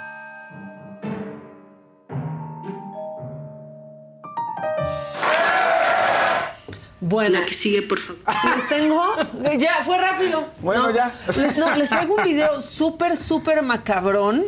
Es, es internacional. Yo ayer lo vi, este pues se lo compartí a Leo para ver si lo podíamos subir porque me hizo que está muy fuerte. Pero un hombre de 33 años se aventó al memorial del 9-11 Uy, en Nueva York, en Manhattan. Lo podemos pasar, aviso, porque está herido, no de gravedad, se lastimó solamente una pierna. Pero vean Ay, no, no, cómo no, va caminando. Primero, pues se aventó la primera vez.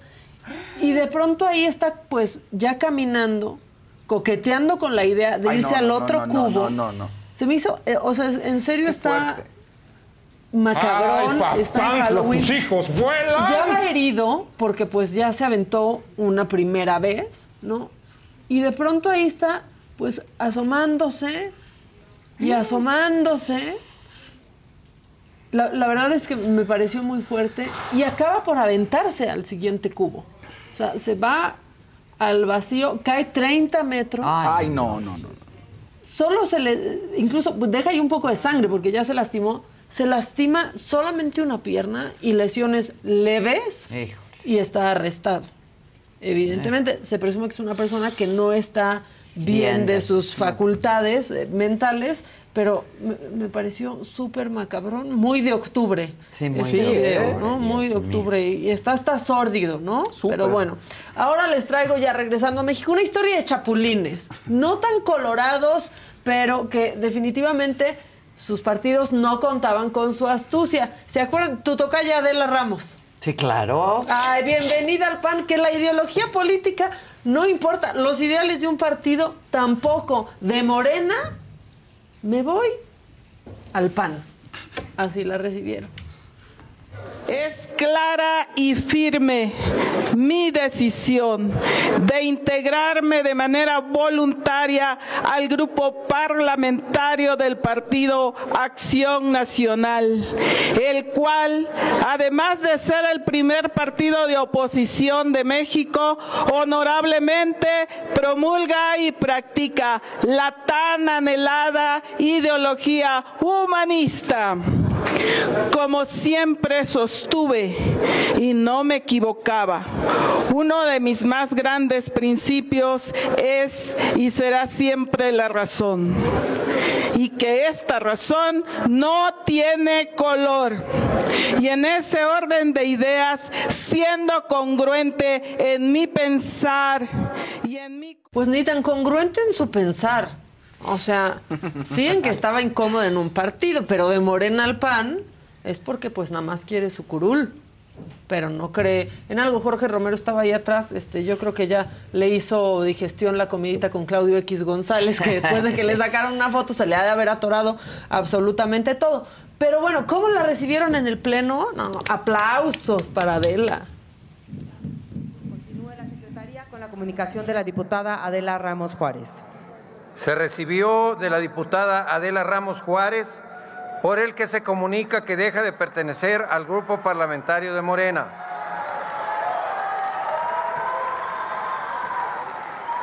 De enterado, continúe la secretaria.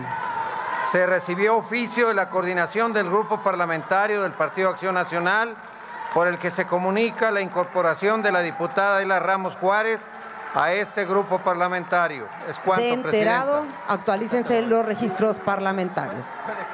Bueno, pues así las cosas. Al que no recibieron también en Morena fue uno que se echó un mortal hacia enfrente con dos maromas hacia atrás.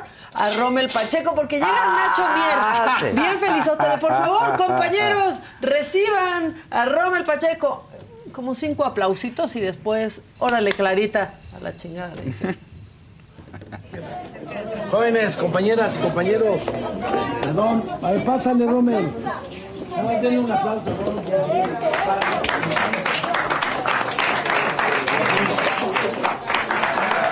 Bienvenido, Rommel. Muchas gracias. Muchas gracias. Ya, bueno. quedamos, ya quedamos, ya está. Así de, así de fácil. Dale, gracias. Con permiso. Dale.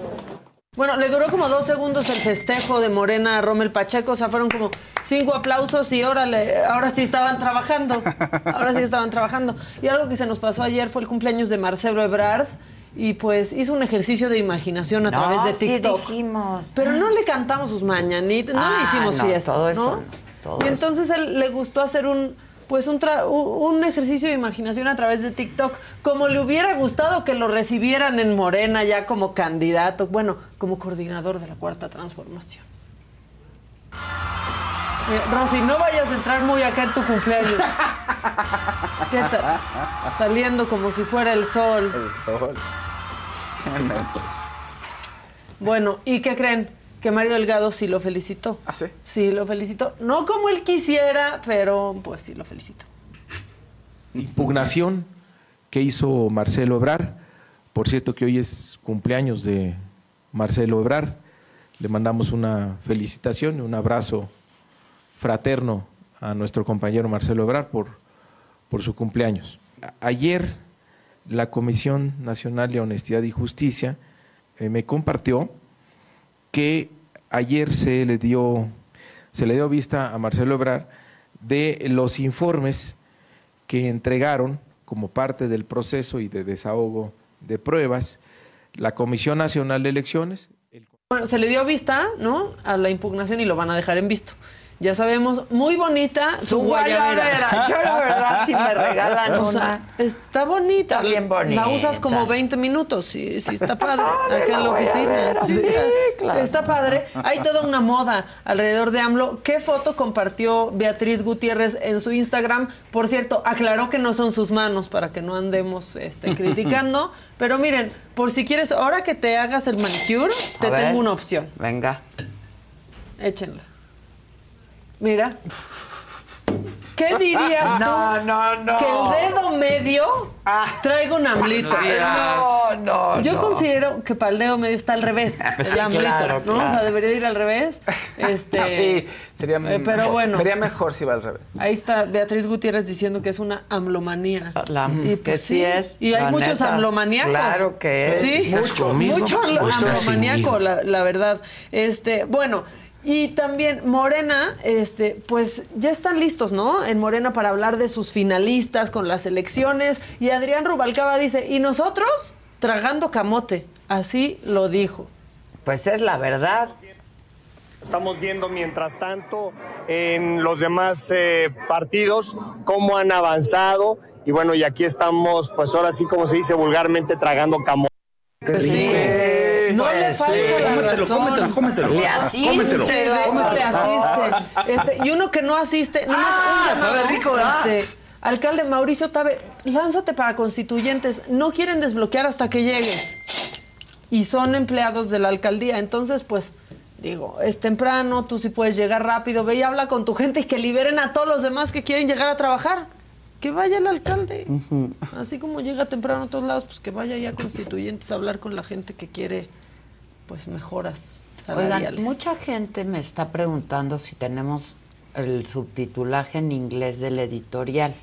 Ah, ándale, Este, bueno, sí. ¿Te lo encargo? Se los encargo y me vuelven a mandar el link ya subtitulado. Ahí la niña habla muy bien inglés. Ah. Para que quede y que Pa' que se quede. nos Ah, vaya está bonito, está bien. internacional. Es que la Sí. gente me lo está pidiendo. Bien, la bien. verdad, sí. Bien, bien ahí.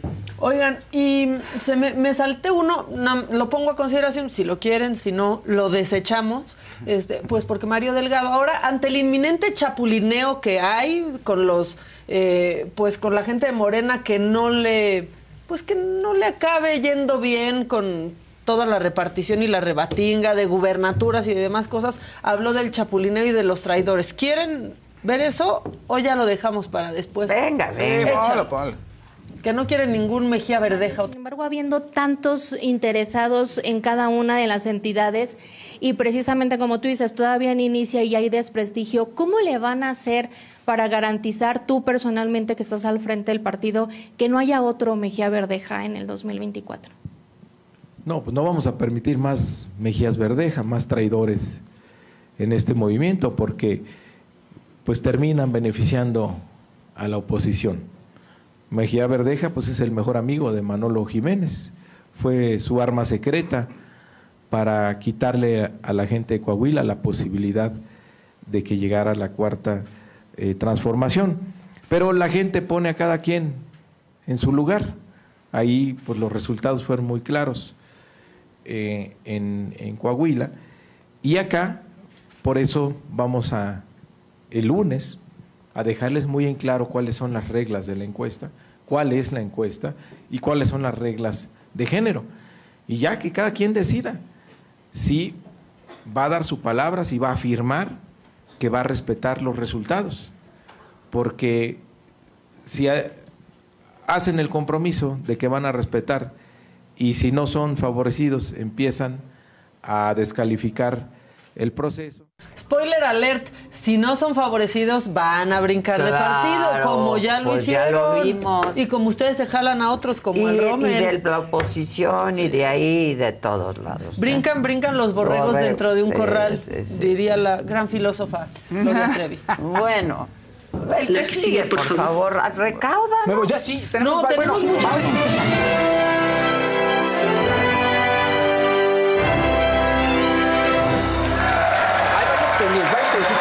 Y de una vez los Sacamos los ¿no? pendientes. Sí, sí, sí, sí. sí. A, A ver, ver. los pendientes. Tenemos uno pendiente, no sé si se lo leyeron en- durante la entrevista, estaba yo muy clavado en la entrevista, pero dice, Adela, pregúntale sobre la teoría de conspiración de quién Ya, gobierna ese el mundo. leí. Ese ya, ese está Se listo. ¿no? Luego está el de eh, M- Mark MDGD. Se- Ah, de produce un programa para Francisco abordando estos temas. que te está- dice. Sí. está buenazo. Por lo menos unas cápsulas de- de explicadoras. Eh, Ignacio Picasso, Adela, hasta que llevaste a alguien pensante, está diciendo. Memo Castro dice, buenos días a todos en el panel y vamos a ponerle un poco de ritmo al macabrón con la cumbia de la saga. Espero que les guste. ¿Qué pasó la hicimos con con, la mucho respeto y saga, cariño. A ver, pásenla. Ok, que la vuelvan a mandar. Por fa- Por favor, Nos mándala la otra vez. mandan de nuevo. O Alain Pinzón dice, Adela, ojalá invitar a Zagatel en vivo. Hay muchas preguntas que merecen respuestas. Tu espacio es muy valioso para eso. Maca, te quiero mucho. Besos a la Memo Castro, los días 12 y 13 de octubre. Esto solo es un aviso. Se estará filmando el videoclip del tema musical El Tianguis de Boca del Río con Manuel Méndez, el León de la Cumbia. Y nos lo. Entonces, pues felicidades, este verdaderamente al león de la, de la cumbia. También dice Ana Salazar, chicos, amo su programa. Mandemos eh, a Bedoya de Michoacán a Palestina para compartir su estrategia de paz. Besos desde Toronto. Esto pues en referencia a lo que dijo el gobernador de Michoacán, Antier, que estaba más eh, garantizada la seguridad en Michoacán que en, que en Que en Israel, Israel, ¿no? no, sí, ya. y lo peor es que tampoco, gobernador. Exacto. Este, Itaviego RG, esto diría Paquita Rommel, pero qué mal calculé, yo te creía tan decente y te gusta lo corriente. No puedo leerlo sin Y te cantar. gusta lo Por barato, yo que Ay, sé. Me caía bien, pero ahora X. Bueno, pues el hueso, el amor al hueso. Muy Pues bien. sí. Ya sacamos los pendientes. Sí, sacamos pendientes. Todavía pueden poner like, obviamente, compartir y dar más colorcitos, Y ¿verdad? al final de Fausto los Exact- mencionamos. exactamente. Entre cosa y Oye, cosa. bonita postal, bonita postal para Peso Pluma que está en las nubes, está soñado. Yo creo que ya puede tener lo que quiera así lo que quiera en sus sueños. Se volvió viral un video en donde la misma Hilton. Paris Hilton va a buscarlo. A ver, en la alfombra roja de los premios Billboard, ella había comentado que le gustaría hacer una colaboración con Peso Pluma. Sí, Paris Hilton también es DJ disque. Sí, también, pero ya quisiera Paris. Sí, exacto. Entonces, de pronto están entrando ahí en la ceremonia y vean, va, pasa Paris Hilton, lo ve, se regresa y le dice, tomémonos una foto. Ella lo busca. Ya, está en otra liga. Ya, No, ya está en otra liga. el peso pluma ya. O sea, te guste o no te guste, que si corriente, vulgar, que si no es música, lo que sea, ya está en otra liga. Sí, Paris Hilton nos ha regalado grandes momentos. Este y cuando le dio un beso a una señora que no estaba embarazada en México, pensando que, que estaba en la dulce espera. Oigan, otra postal bonita. ¿Cree, ¿Quién creen que podría estar embarazada? Una mujer empoderada, cantante, compositora, luchona, empresaria. Dios mío, ¿quién? Ojalá que sí, no nada más porque la hayan visto empachada. ¿eh? Di- Sí, eh, dicen que Lady Gaga, pero pueden ser muchas cosas. Pon la, eh, pon, porfa, pon la pista nada más para que veamos. No tiene música ni nada. Mientras platicamos podemos ponerla. Sale un video, está circulando un video en donde trae un vestido ceñido y se le ve una pancita de una forma que podrías pensar que hay embarazo, pero Ah, como dice empacho. En, empacho, sí, o panza normal. Ay, como no, no hay ni ¿Dónde hay panza? la panza, por favor? Hay un pequeño bultito, ¿no? Pues sí, Un pero chicharito, pero- también es por la forma del vestido, quizá. Y bien puede ser retención de líquidos. Mira, Sí, las mujeres tenemos al mes como una semana buena. Todas las demás ya es hinchazón. Estaría padre. Sí. Una semana buena al mes. La verdad. Lo demás es proceso hormonal. quién, eh, tiene- Tiene un empresario. un empresario Ay, anda con un cuando no sabes con quién anda, un anda con una empresa. O sea, sí es empresario, exacto, pero no, vamos, no es un miembro de la industria. ¿no? Ya. Oigan, y otra cosa que está polémica. Ahí Shakira sí facturó mucho, iba con todo contra Piqué, pero ya se le está regresando. ¿Por? Porque recuerdan que la canción El Jefe de la colaboración que hizo con Fuerza Régida, pues dice, ay, sí, Piqué, págale su indemnización, ¿no? Al- a la nana que, tan- que después la, la corrieron y no le dieron indemnización. Entonces, claro, Shakira ha de ser muy buena jefa y que empieza a haber varias, eh, varios eh, argumentos que dicen que no tanto, que es medio payasa, que no voltea a ver a, Ah, la- lo a los que- chofer, trabajadores. ¿verdad? Ajá, entonces ya habló el chofer, un ex chofer, obviamente, y dice, sí, es muy complicado trabajar con ella. De entrada el hermano, Donino, que está siempre ahí presente, dice, siempre te va gritando cuando va. A algunos les gusta hacer limpieza profunda cada sábado por la mañana. Yo prefiero hacer un poquito cada día y mantener las cosas frescas con Lysol. El limpiador multiusos de Lysol limpia y elimina el 99.9% de virus y bacterias. Y puedes usarlo en superficies duras no porosas de la cocina, baño y otras áreas de tu casa. No solo limpies, limpia con Lysol. Whether you're a morning person or a bedtime procrastinator, everyone deserves a mattress that works for their style. And you'll find the best mattress for you at Ashley. The new Temper Adapt collection at Ashley brings you one of a kind body conforming technology, making every sleep tailored to be your best. The collection also features cool to the touch covers and motion absorption to help minimize sleep disruptions from partners, pets, or kids. Shop the all new Temper Adapt collection at Ashley in store or online at ashley.com. Ashley, for the love of home. manejando. Y ella como que no se mete, está presente y sabe todo, pero no se mete. O sea, como diciendo, ella es, indolente ante la situación y los deja que los maltrate, ¿no? Eso es lo que, palabras más, palabras menos, lo que está diciendo.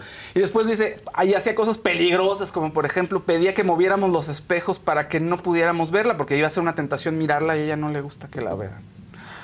Cosas, ¿Del eso, coche? en el coche, o sea, el, el espejo central para que no voltees a ver y, y tengas a Shakira atrás, en lo que vas viendo el tráfico también, para que no tengas una tentación, les pedía que lo acomodaran de tal forma Pero que no se ver. generalmente lo hacen hacia arriba, Claro. los escoltas o Siempre los los choferes. escoltas va para eso. arriba y usan los laterales. A este chofer dice que no, o sea, no está de Pues no acuerdo era con muy eso. profesional, porque eso siempre se hace. Pues sí, y Porque si no, dice si te van ahí. que le pedían así, ay, vete por un cafecito. Pues págalo, ahorita te doy. Entonces, terminaban pagando y pagando otros favores y que después era, oiga, patrón, pues me da porque yo no- todo lo que gasté. Y, dice, y siento que estaban mendigando porque nunca te daban, ni te daban una propina y no, te, no eran ellos para decirte cuánto te debo de lo que pagaste. De otros, eh, o sea, no dice café, pero dice otros mandados, Gastos, digamos, otros ajá. gastos, así como de chiquitos, vete Siempre por esto, hay vete una por caja otro. chica para el chofer. ¿no? Sí, ahí pues, que esté en la guantera Claro. o ahí en medio. Pues el no lo hace. portavasos. Algo. Es pa- Total. parquímetro y extras. Oigan, y bueno, parquímetro y extras, exactamente. Trascendió eh, que Elon Musk defendió a Amber Heard, dicen, de que la corrieran de Aquaman 2. A ver, ustedes saben, anduvieron un tiempo después sí. de Johnny Depp, Datearon, anduvo con él sí, un rato, no llegaron a ningún acuerdo, bueno, pero son amigos. Entonces, dicen que la defendió para que no la corrieran de Aquaman 2. Ya ves que con todo esto del tema del juicio, pues mucha gente se puso de- del lado de Johnny Depp mediáticamente y decían que pues, su participación en Aquaman no iba a ser o que iba a estar reducida. Finalmente sí salió, pero es un poquito reducida. Entonces dicen que mandó Elon Musk una carta a Warner Brothers cuando se enteró que la querían correr, que no se les ocurriera porque iba a poner la casa así patas para arriba si hacían eso. Dicen por ahí ya también que no, los estudios no es que es, no la corrieron por eso, que no les importó mucho lo que dijera el magnate, pero que ya la querían correr, que sí la querían correr porque no había química con el actor Jason Momoa. Ah. Dicen que no había química y que ya la querían correr y sí que no estaba en los planes para estar en Aquaman 2. Sin embargo, sin embargo, ya hay documentos de la psiquiatra de Amber Heard que estuvieron en el juicio, que ya salieron a la luz, donde apunta que Jason Momoa la trató muy mal durante el set, que se disfrazaba de Johnny Depp y como la molestaba. Ay, ¿qué? Y que, y que llegaba en estado inconveniente para fregar. O sea, como quería que se No. fuera. Eso dice, no han dicho nada los, este, las personas involucradas. Y que James Gunn también, el director, que la trataba muy mal, pero James Gunn tiene fama que a todos los actores los trata increíble.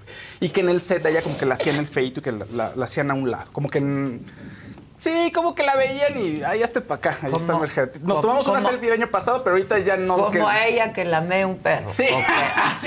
Ya Amber Heard se la ame un perro. Sí, ella ya qué. Exacto. Bueno, muchos dimes y diretes, pero es también creo que Amber Heard, bueno, por lo menos es un momento que podría ella eh, sacar para limpiar la imagen que tiene, porque sí le pegó mucho lo del tema del juicio, ¿no?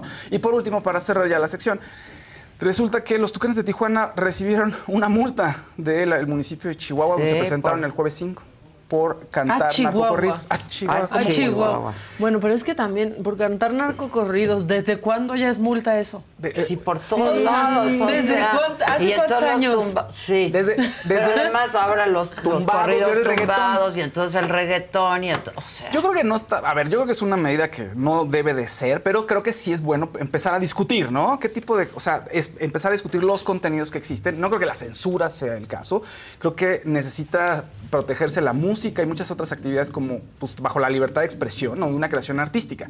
Pero sí entiendo la problemática que hay, entiendo que puedas es- espantarte como gobierno, tienes un problema grave de, violencia y entonces tienes grupos que están cantando esto y gente que lo sigue. Sí es un problema, pero no creo que la censura sea lo correcto.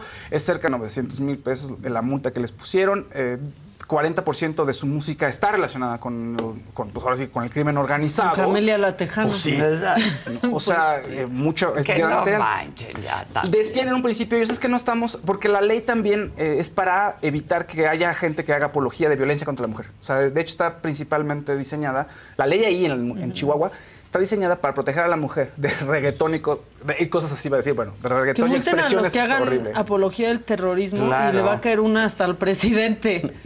Sí, exactamente. No, o sea, sí, a los que no juzguen el, el terrorismo. Pero bueno, va a caer es a una buena-.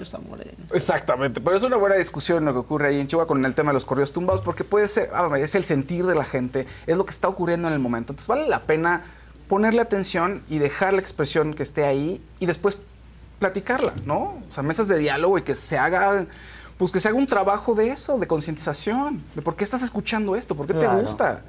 Pero aparte, Pero no critican a los corridos tumbados, ¿no? Ya hay corridos tumbados que hace el gobierno hablando en contra de las drogas. Horribles, horrendos, Horribles. pero que salen en la radio porque se están subiendo al tren. Hay que felicitar a la Sala MX porque es su cumpleaños, porque siempre está aquí Siempre presente. está aquí. Felicidad. Felicidades. La sala MX es una compañía. Es una es persona. una persona. Es una sala. Es una sala. Es una sala. Hay Igual muchas- felicidad. Qué rubia te ve, así, Adela, así de rubia. Te ves muy bien. Ay, muchas gracias. La rubia de categoría. Muchas gracias. La, exacto. La rubia de categoría. Qué hermosa. ¿Cuál era la rubia de categoría? A esa no me acuerdo cuál es la rubia de categoría. Una referencia de hace Sí, pero Sí, tiene, la- tiene la buenas buena. referencias. De Sí. pronto dice mi secretaria. ¿Viste mi secretaria? ¿Te tocó ver mi Ah, porque secretaria? aquí dijimos Sí. que Nacho Mier me parece un personaje de mi, Mi secretaria, ahí secretaria. como La cuate de sigue, favor. Iglesias y de Judy Aponte. O Judy Ponte, Sí, ¿no? por favor, mi secretaria. Es que Lupita, repetían y Lupita, repetían. Lupita, Lupita, Lupita. O sea, Adela, Adela, Adela, Adela, ¿quién va, quién va, quién va? Y la taravilla y todo, ya, Ya, parece. Ya, Ya acabé. ¿Quién va, quién va, y sigue el próximo martes. Y ahora sí la entrevista con Jaime Maussan. ¡Es un tipazo! Bien, Mausa. Hablábamos, ¿no?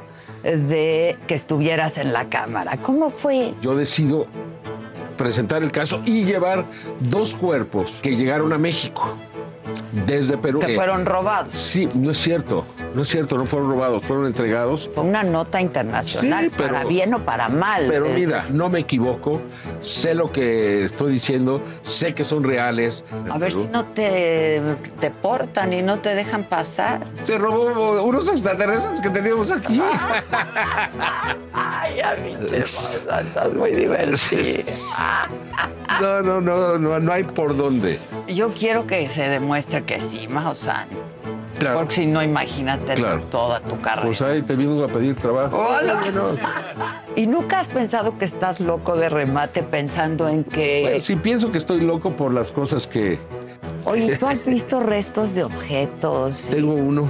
No te voy a decir más porque luego... No, no, espérate. ¿Cómo te hiciste de él? Ahí te va. Dices que te habló la Virgen un día también. es cierto. Y no lo niego. Y sí me habló. Sí O fue. sea, sentiste que te habló. No, no, no, aquí fue. Aquí me habló y me habló enojada. Y me asusté mucho.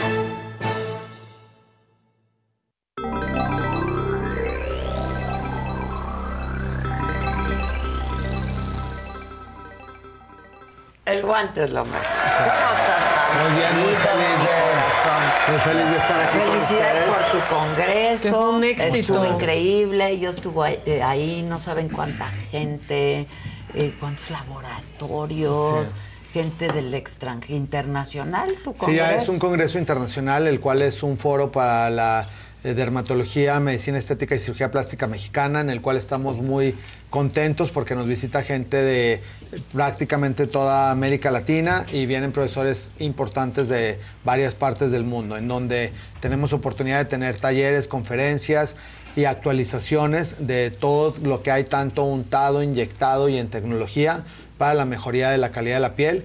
Y en dicho evento, Adela tuvo una participación en la que nos platicaba también parte del empoderamiento y que todo mundo este, tiene derecho a progresar, todo mundo tiene derecho a echarle ganas. Y pues lo único es que hay que sembrar mucho para que la cosecha sea abundante. Mucha gente siembra de repente una semillita, pone un consultorio, no es lo que esperaba y ya se sientas a, a llorar. Pues no, hay Pues que no. sembrarla que sigue y en algún momento va a crecer el árbol. Y yo creo que a todos nos ha pasado lo mismo en las diferentes carreras. Y como dice el dicho, hay momentos de vacas flacas, momentos de vacas gordas, y pues toca ahorrarle cuando son Gordas. las vacas gordas para que en la época de vacas flacas pues haya, haya de dónde tener el sustento. Pero bueno, sí fue un congreso muy bendecido. Y así como las épocas de vacas flacas y vacas gordas, en la piel pasa lo mismo y que es parte del tema de hoy, para hablar un poquito de las células que son las encargadas de mantener a la piel joven.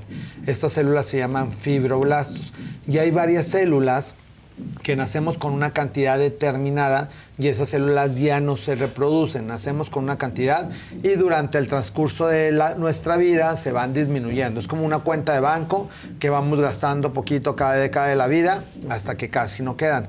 Sin embargo, en la actualidad existe mucha tecnología para mantener la vida de estas células el mayor tiempo posible y lo más saludables posibles.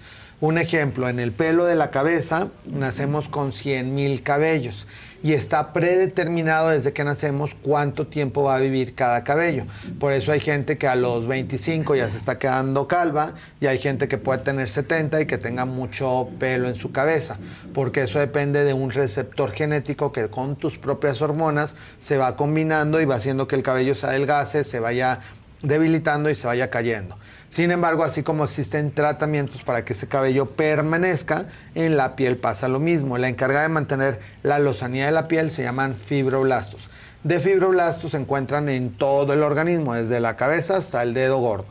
Y cada década de la vida vamos perdiendo aproximadamente 1% de las células, lo cual va haciendo que se vaya disminuyendo la cantidad de colágeno, elastina y ácido hialurónico que producen estas células. Entonces el fibroblasto es una célula muy importante en la piel porque es la encargada del colchoncito que hay entre la piel y la grasa y es lo que hace que la piel se mantenga eh, turgente. Cuando esta piel se empieza a adelgazar, pues es cuando se empiezan a ver como todas las arruguitas, como un globito desinflado que se va cayendo en la piel y se va haciendo más flácida, porque la elastina que produce el fibroblasto, que es la encargada de mantener la elasticidad en la piel y que no se vaya aflojando, pues ya no vamos produciendo la misma cantidad.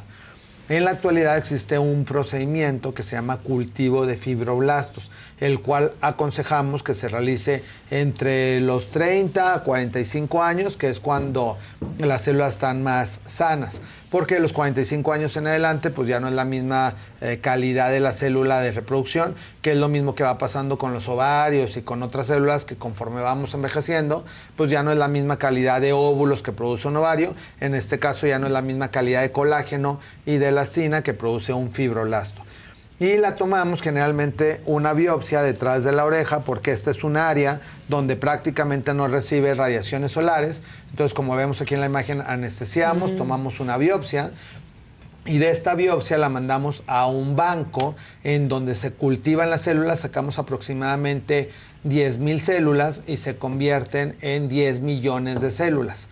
Y estas Wow, células. ándale, se Ajá, que muchísimo. hacernos el fibroblasto. Y estas células se congelan. Tú, yo ya estoy tarde, ¿no? Un poquito. Solo un poquito. Un poquito, ¿sabes? Porque, o sea, sí se puede, se puede en cualquier etapa de la vida, pero ya la capacidad de reproducción celular en una persona joven pueden salir los 10 millones, en una persona Salen mayor menos. salen menos, en una mayor en una persona mayor de 50, 60 años puede ser que salgan 3 millones. Digo, como quiera. sirven. Y, y sirven.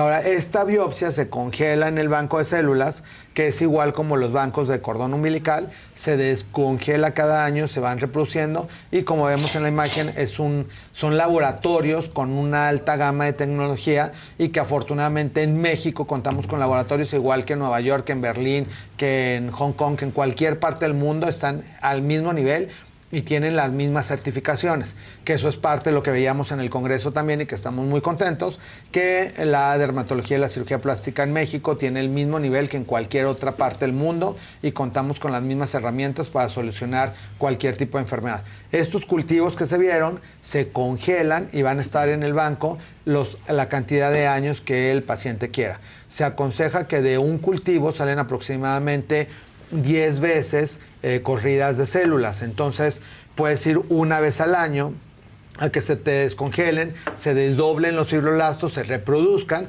y se vuelven a inyectar en el área donde tú más los necesites, que generalmente los utilizamos para cara y cuello.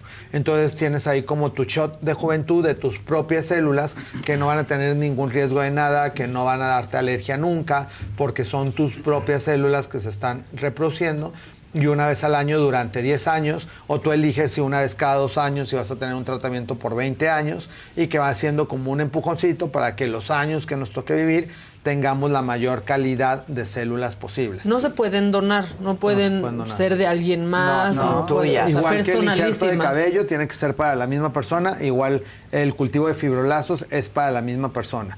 Y otra avance de la ciencia es el cultivo también de, eh, de células madres autólogas que se sacan de biopsias de grasa. Entonces, esas generalmente las sacamos del abdomen y entonces son células mesenquimales. La diferencia entre los fibroblastos y las células mesenquimales es que el fibroblasto únicamente beneficia al fibroblasto y las células mesenquimales es lo que la gente conoce como células madres que son pluripotenciales. Esto quiere decir que al volverlas a aplicar te beneficia en diferentes partes del cuerpo, que si está dañado el hígado, el riñón, el pulmón, el cerebro, se van, van siendo como hormiguitas trabajadoras que van llegando a lugares en donde tienes daño celular y se va reparando. Entonces ya este tipo de tecnología celular es para tener una mejor calidad de vida que no se traduce en arrugas. O sea, no es eh, porque hay gente que confunde, "Ay, me voy a inyectar células madres y es como una vacuna antiedad y se me van a borrar las arrugas.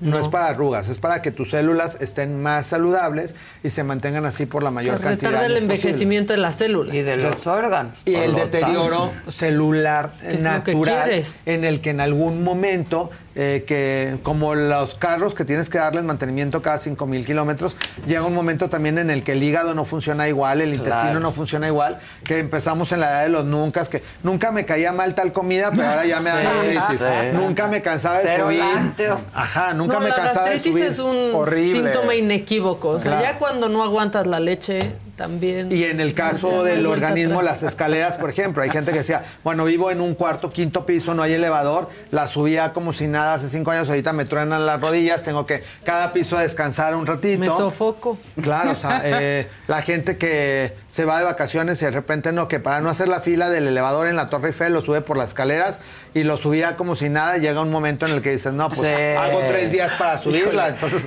mejor sigo en la fila del sí, elevador. claro, me va a tomar menos tiempo. Exacto. Sí, exacto. claro. Entonces, para ese tipo de envejecimiento celular son justo las células mesenquimales que nos ayuden a que, obviamente, con ayuda de buenos hábitos, dieta, ejercicio, dormir bien, y que en eso hay muchos avances también en toda la medicina funcional, que antes no le dábamos el valor necesario, pero el deterioro tiene mucho que ver con la cantidad y calidad de herramientas que le demos a nuestro organismo. Entonces, obviamente si alguien come más sano, duerme mejor, eh, prácticamente no fuma, hace ejercicio, eso va a ayudarle también a nuestras células a que se vayan deteriorando más lento y que lleguen lo más sanas posibles a cualquier década de la vida. Y si a eso le sumamos que puedas tomar antioxidantes, vitamina C, vitamina D, vitamina E, pues le va a ayudar también a que independientemente de lo que comamos, tengamos mayores herramientas para que las células se vayan nutriendo y se vayan desdoblando de una manera sana. Porque todas las células van dividiéndose por mitosis, mitad, mitad, mitad. Conforme el envejecimiento se van dividiendo ya no exactamente a la mitad y van quedando ahí como chuequitas las células y por eso es que se van haciendo las arrugas, nos vamos derritiendo y lo mismo que vemos en la piel. La derretida es la- horrible. sí, No, no, yo y ya lo mismo que vemos en la piel va pasando por dentro, en el pulmón, en el hígado, Los en el riñón, en los intestinos. envejecen, De la misma manera. O sea, la piel porque la vemos y te angustia la pata de gallo, pero pues también te debería angustiar el intestino, el estómago, Todo. el riñón. Entonces, sí hay que hacerle caso a eso, hacerse su check-up una vez al año para ver cómo están todos los órganos y con eso vamos a prevenir también muchas enfermedades. Entonces, como tip, para ayudarle a tus células, hacerte exámenes de laboratorio una vez al año en donde eh, algún experto en medicina metabólica te pueda ayudar a ver qué órgano está funcionando mal y cómo vamos a poder repararlo sin necesidad de esperarnos a que ya esté de, de tal cantidad de enfermo y que ya sea demasiado tarde y que necesites depender de muchos otros medicamentos. Que también eso es lo que, lo que pasa, ¿no? De pronto piensas que ahí estás más o menos de salud, pero caes en el hospital por algo y vienen las complicaciones. Sí. Porque entonces ya no jala el riñón y ya no jala otra cosa. Claro, y- porque la ¿no? gente es muy común que digan, "Ah, es que nada más tengo tantita diabetes y tantita hipertensión. No, no, Eh, o es poquito, Es poquito poquito. porque tienen el azúcar no tan alto, pero ya si ya eres diabético da lo mismo que Claro. tengas tantito Como que mucho. cuando estás embarazada. Ah, Exacto, no estás hay tantito tantita embarazada. de Estás poquito embarazada. Sí, ah, es muy buen ejemplo eso. Entonces, Claro. Igual, eh, la mayoría de los latinos queremos ver que una enfermedad es que, que ya no te puedas levantar y que ya estás ahí casi creo Ahí con ya. el suelo en el hospital. Y no, o sea, si la previenes a que cuando es diagnosticada a tiempo se puede prácticamente controlar, si bien no curar, porque muchas enfermedades son crónico-degenerativas, pero sí mantenerlas como sin vivir una vida completamente normal, como si nunca hubieras tenido un padecimiento determinado. ¿Preguntas? O sea, aquí hay verdecitos. Podemos irnos con unos verdecitos para- Dice eh, Guillermo, Guillermo Zuna. Hola, hola, Adela, me encantó la entrevista con Carolina Herrera. Saludos, equipo, muchachos guapos. Saludos a la señora de las lomas. Wow, este, hace muchos años hice esa entrevista. Pero es que ahí se quedan. Ahí para se quedan. Sí, Era la señora de la casa. Pero en Televisa. Sí. Pues ahí se quedan. Ahí se quedan Ahí se- Pero qué maravilla que ahorita con la tecnología también podamos Pues, tener sí, todas esas claro. y poder repetir las entrevistas que uno quiera. Wow. Claro. Em, Perdón, MR, Adela y compañía. Me hubiera gustado que a Xochitl le preguntara si pensaba lo mismo que Lili Telles. Vengan a Saltillo, te amamos a ti y a Zabaleta. ¿Sobre qué tema? Ah, bueno, es que se hizo viral Xochitl cuando, pues, en medio de unas declaraciones este, transfóbicas de Lili Telles, fue a cenar Lili a su casa. Ah, sí, Y subió sí, video. claro, Entonces ahí se le vino el- la noche. Pero con la pregunta que le hice ayer sobre la El interrupción aborto, del embarazo, Yo creo que estuvo- pues yo es- creo que queda muy ¿no? claro. Fue ¿no? pertinente y estuvo. Dijo, como Bora, yo respeto. ¿Cómo sí? Exacto. Yo, yo respeto la intolerancia. Aurelio Lara mandó una lana y John Sachs también mandó una contribución. Nada más decirle a la gente que cuando sus eh, Comentarios. sus comentarios, aunque estén cooperando, inciten al hate, no los podemos leer porque no podemos nosotros romper las reglas de YouTube.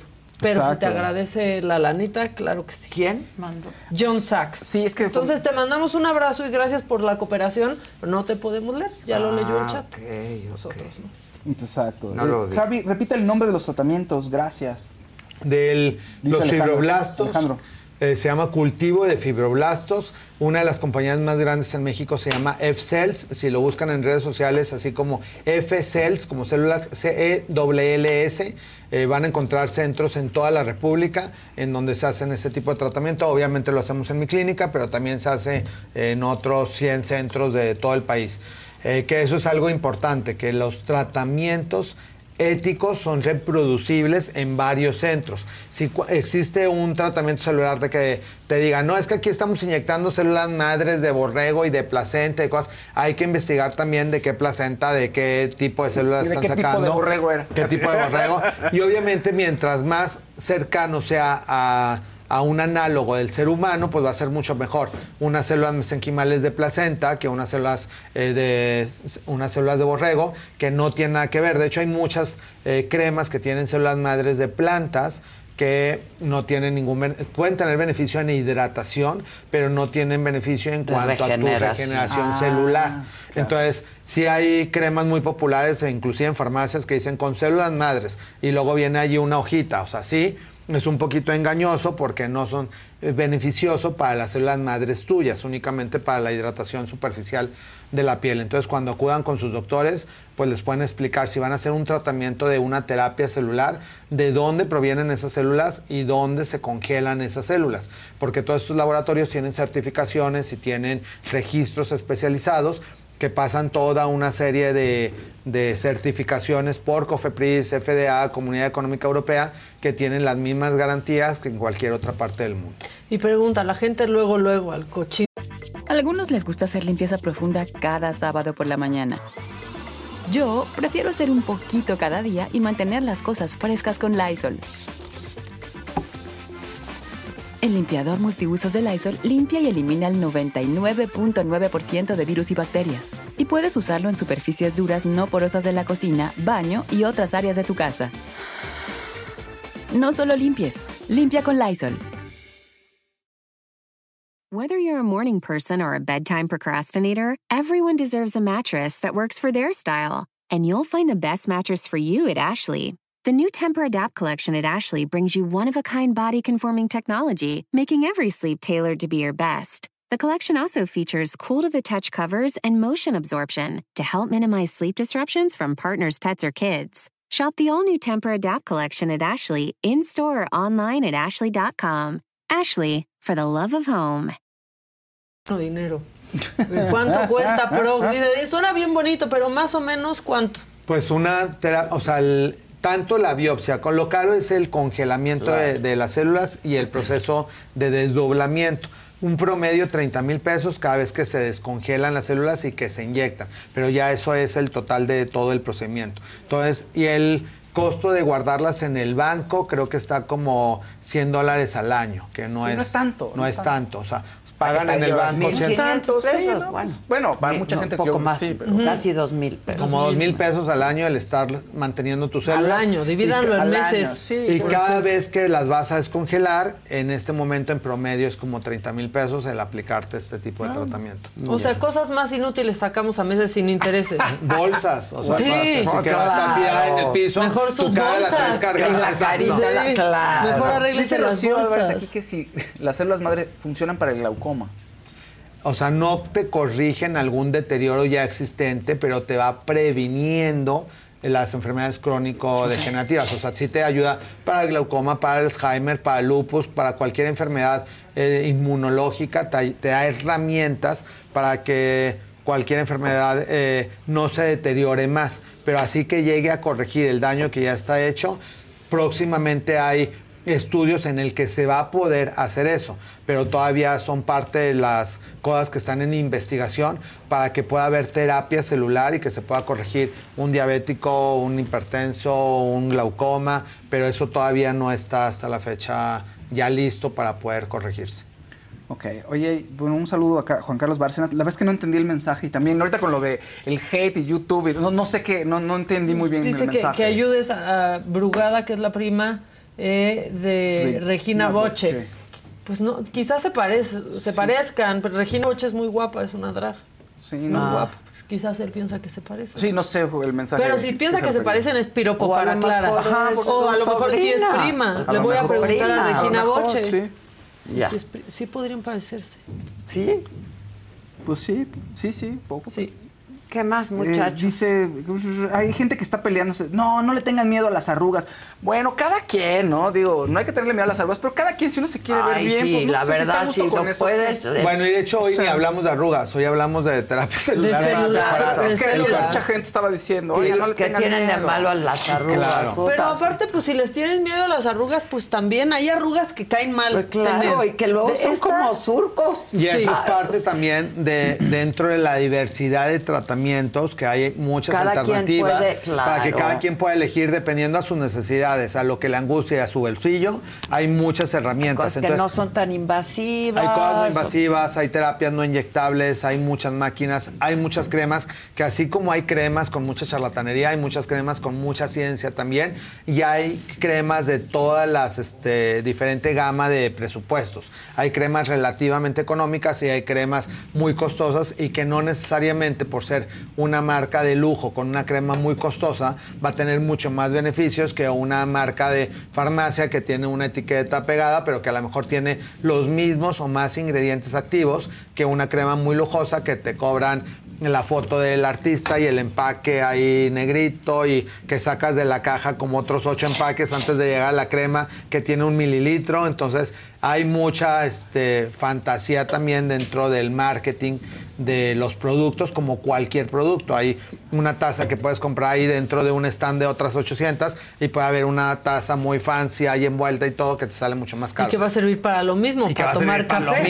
mismo. Entonces el objetivo es checar dentro de los ingredientes cuáles son los principios activos que realmente le benefician a tu piel independientemente de las arrugas, por salud. Porque mientras más saludable se vea la piel, pues más bella va a ser también, pero vas a evitar cáncer de piel, manchas, melasma, poros Claro. abiertos, porque la piel si no la vas cuidando de la adolescencia en adelante, pues obviamente va a estar mucho más deteriorada y va a ser más difícil corregirlo. Si vas poniéndote cuando menos lavarte la cara y aplicarte filtro solar diariamente, vas a tener una mejor calidad de piel independientemente de la edad. Y eso yo creo que todo el mundo lo vemos en nuestros compañeros de generación. Alguien que se ha cuidado y alguien que no se ha cuidado.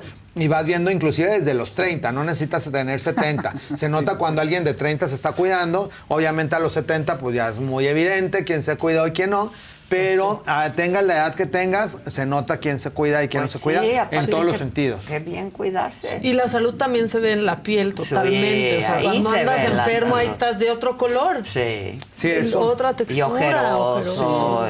y De hecho, hay Pues, estudios inclusive hasta en el pelo de que se toma un análisis y saben si el paciente ha fumado, ha tomado sus hábitos, porque van eh, adquiriendo ciertas sustancias que se van acumulando y que el pelo es un órgano vivo y que cada mes crece un centímetro, entonces tienes toda la historia de lo que hiciste ese mes.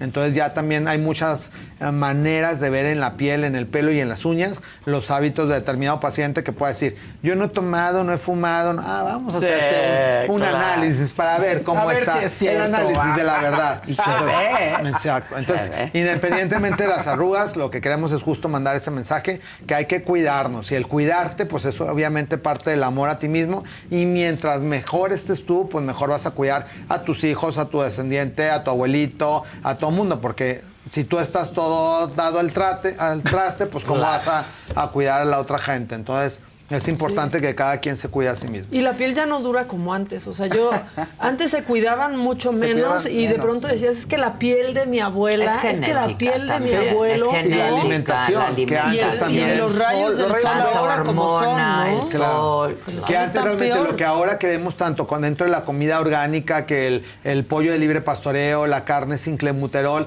o sea, anteriormente no lo tenías que buscar, todo era así, todo era de granja y todo era muchísimo más sano. En la actualidad tienes que buscar qué alternativas están sin hormonas, porque hay veces que hasta las frutas pueden tener ya eh, claro. manipulación genética y que ya tienen cierta cantidad de hormonas también. Oye, que si es eh, legal o está regulado el tratamiento para diabéticos con este, inyección de células madre, preguntan por acá. O sea, no está regulado en cuanto a tratamiento que te vaya a curar la diabetes. Está regulado en cuanto a una herramienta que te va a ayudar a que tus células estén de mejor calidad. O sea, tú tienes que seguir tu tratamiento de diabetes tal cual y seguir todos los hábitos de menor cantidad de azúcar.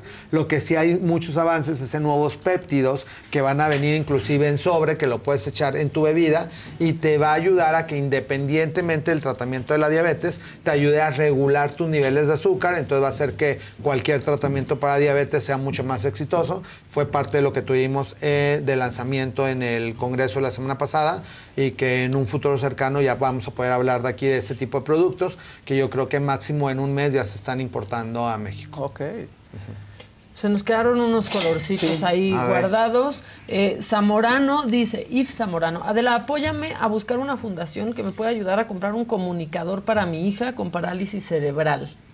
Eso nos está pidiendo. Pues de- podemos buscar una Claro. fundación que, que haga eso. Y Aurelio Lara dice, Adela, felicita a Gaby Torrescano, que es su cumpleaños, es tu fan y te escuchamos desde San Luis Potosí. Muchas gracias, muchas gracias. Felicidades. Abrazo. Sal- saludó sí, solo a. Maca. cumple. No lo leyó Maca, se vio muy bien. Solo, abra- solo mandó abrazo a ella. Ah, bueno. Gracias. Pero me lo mando ahí porque sabía que yo lo iba a leer, hombre. Ah, y pedía bien, ¿no? la Está- felicitación Así- de Adela. No la tuya ni la muchas mía. felicidades. ¿Qué más? Pues Ya. eh, la gente está La gente- preguntando, Javi, sí. ¿por qué no haces giras alrededor de la República, al interior de la República? Eh, de hecho, eh, parte de las sorpresas para este año es que me estoy dando prisa si lo logramos. Espero para. Ahorita tengo un libro, pero para médicos especialistas de, de todo este tipo de tratamientos.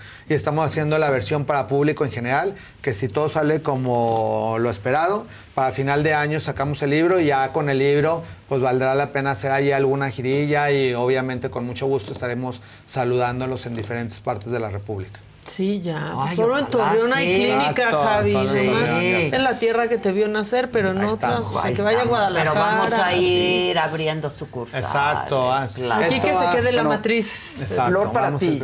Flor para ti, dice José Luis de Rivera. Abrazote, Javi. Estoy encantado con la, ter- con la atención que me brindan en Dermédica San Ángel. Éxitos. Ah, muchas Y gracias. está bien padre. Sí, la verdad, todas las clínicas están muy lindas. Hay especialistas con muchas certificaciones que siempre están a sus órdenes. Y aunque justo hoy me voy a un congreso mundial a Dubai donde voy a tener Ándale, la. ándale. El viernes doy una plática allá. Sencillito, mi chiquito. Sí, el viernes doy una plática en Dubái, muy contento porque hablamos de lo mismo. La medicina mexicana ahorita está eh, muy en boga en muchas partes del mundo. Entonces, este fin de semana me toca participar en ese congreso. Felicidades. Gracias. El miércoles que entra no vengo. No vienes. Porque me voy a quedar por allá un ratito. Claro, aprovecha. Pues aprovechando el viaje, la vuelta. Claro. Pero pues es eh, sinónimo de que siempre estamos estudiando para poderle ofrecer a nuestros pacientes las mejores alternativas. Y aunque yo no esté, por eso el comentario, siempre se quedan doctores que son súper capacitados para que puedan escribirles o en Dermédica siempre están a sus órdenes. Y sí es cierto, que no se decepcionen si de pronto hacen su cita y no estás tú, porque, bueno, a nosotros, yo conozco ya casi todos los doctores, a ti también ya te han atendido otros doctores y es la misma garantía. Todos son buenas. Es el Sí. estándar Ahora, de Javi. Siempre. El chiste es pasar Sí, por varias que no manos. se decepcionen. Manos en la vida. Es, es parte de la ¿Verdad, vida. ¿Verdad, Claro, José? sí, Exacto, sí. porque está ahí siempre con el ojo vigilante, ¿no? Entonces, Claro, que no se exacto. decepcionen. Pero no aunque esté de viaje, siempre estoy al pendiente de todo y contestando sé, todos sus lo mensajes. sé. No se le me va una. consta, Me Exacto, consta. así que ahí estamos. Bueno, muchachos, me voy a TV Azteca con la Ándale, novedad. con la Con novedad. la novedad que me voy a TV Azteca. Pero los dejo aquí, aquí con mi, no, los dejo con Clara Brugada, ¿no? Ah, pues Los sí se la dejo- perdieron. Sí, pues se la perdieron. Este, por si no la vieron ayer, ya está en línea igual, pero esto es solo con Adela, Clara Brugada, quien desea ser por el lado eh, de Morena, la jefa de gobierno, quiere ser la candidata a la jefatura de gobierno de la Ciudad de México. Es puntera junto con Omar García Harfush, este, y del lado de la oposición, pues como dicen, siguen tragando camote. Sí, y lo dijo la oposición. Lo dijo la oposición. Yo mientras me voy a TV Azteca, que les vaya muy bien. Buen día. Pitaya. Algunos les gusta hacer limpieza profunda cada sábado por la mañana. Yo prefiero hacer un poquito cada día y mantener las cosas frescas con Lysol. Las toallas desinfectantes Brand New Day de Lysol hacen súper conveniente limpiar superficies como controles remotos, tabletas, celulares y más, eliminando el 99.9% de virus y bacterias, con una fragancia que lleva tus sentidos a un paraíso tropical. No solo limpies, limpia con Lysol.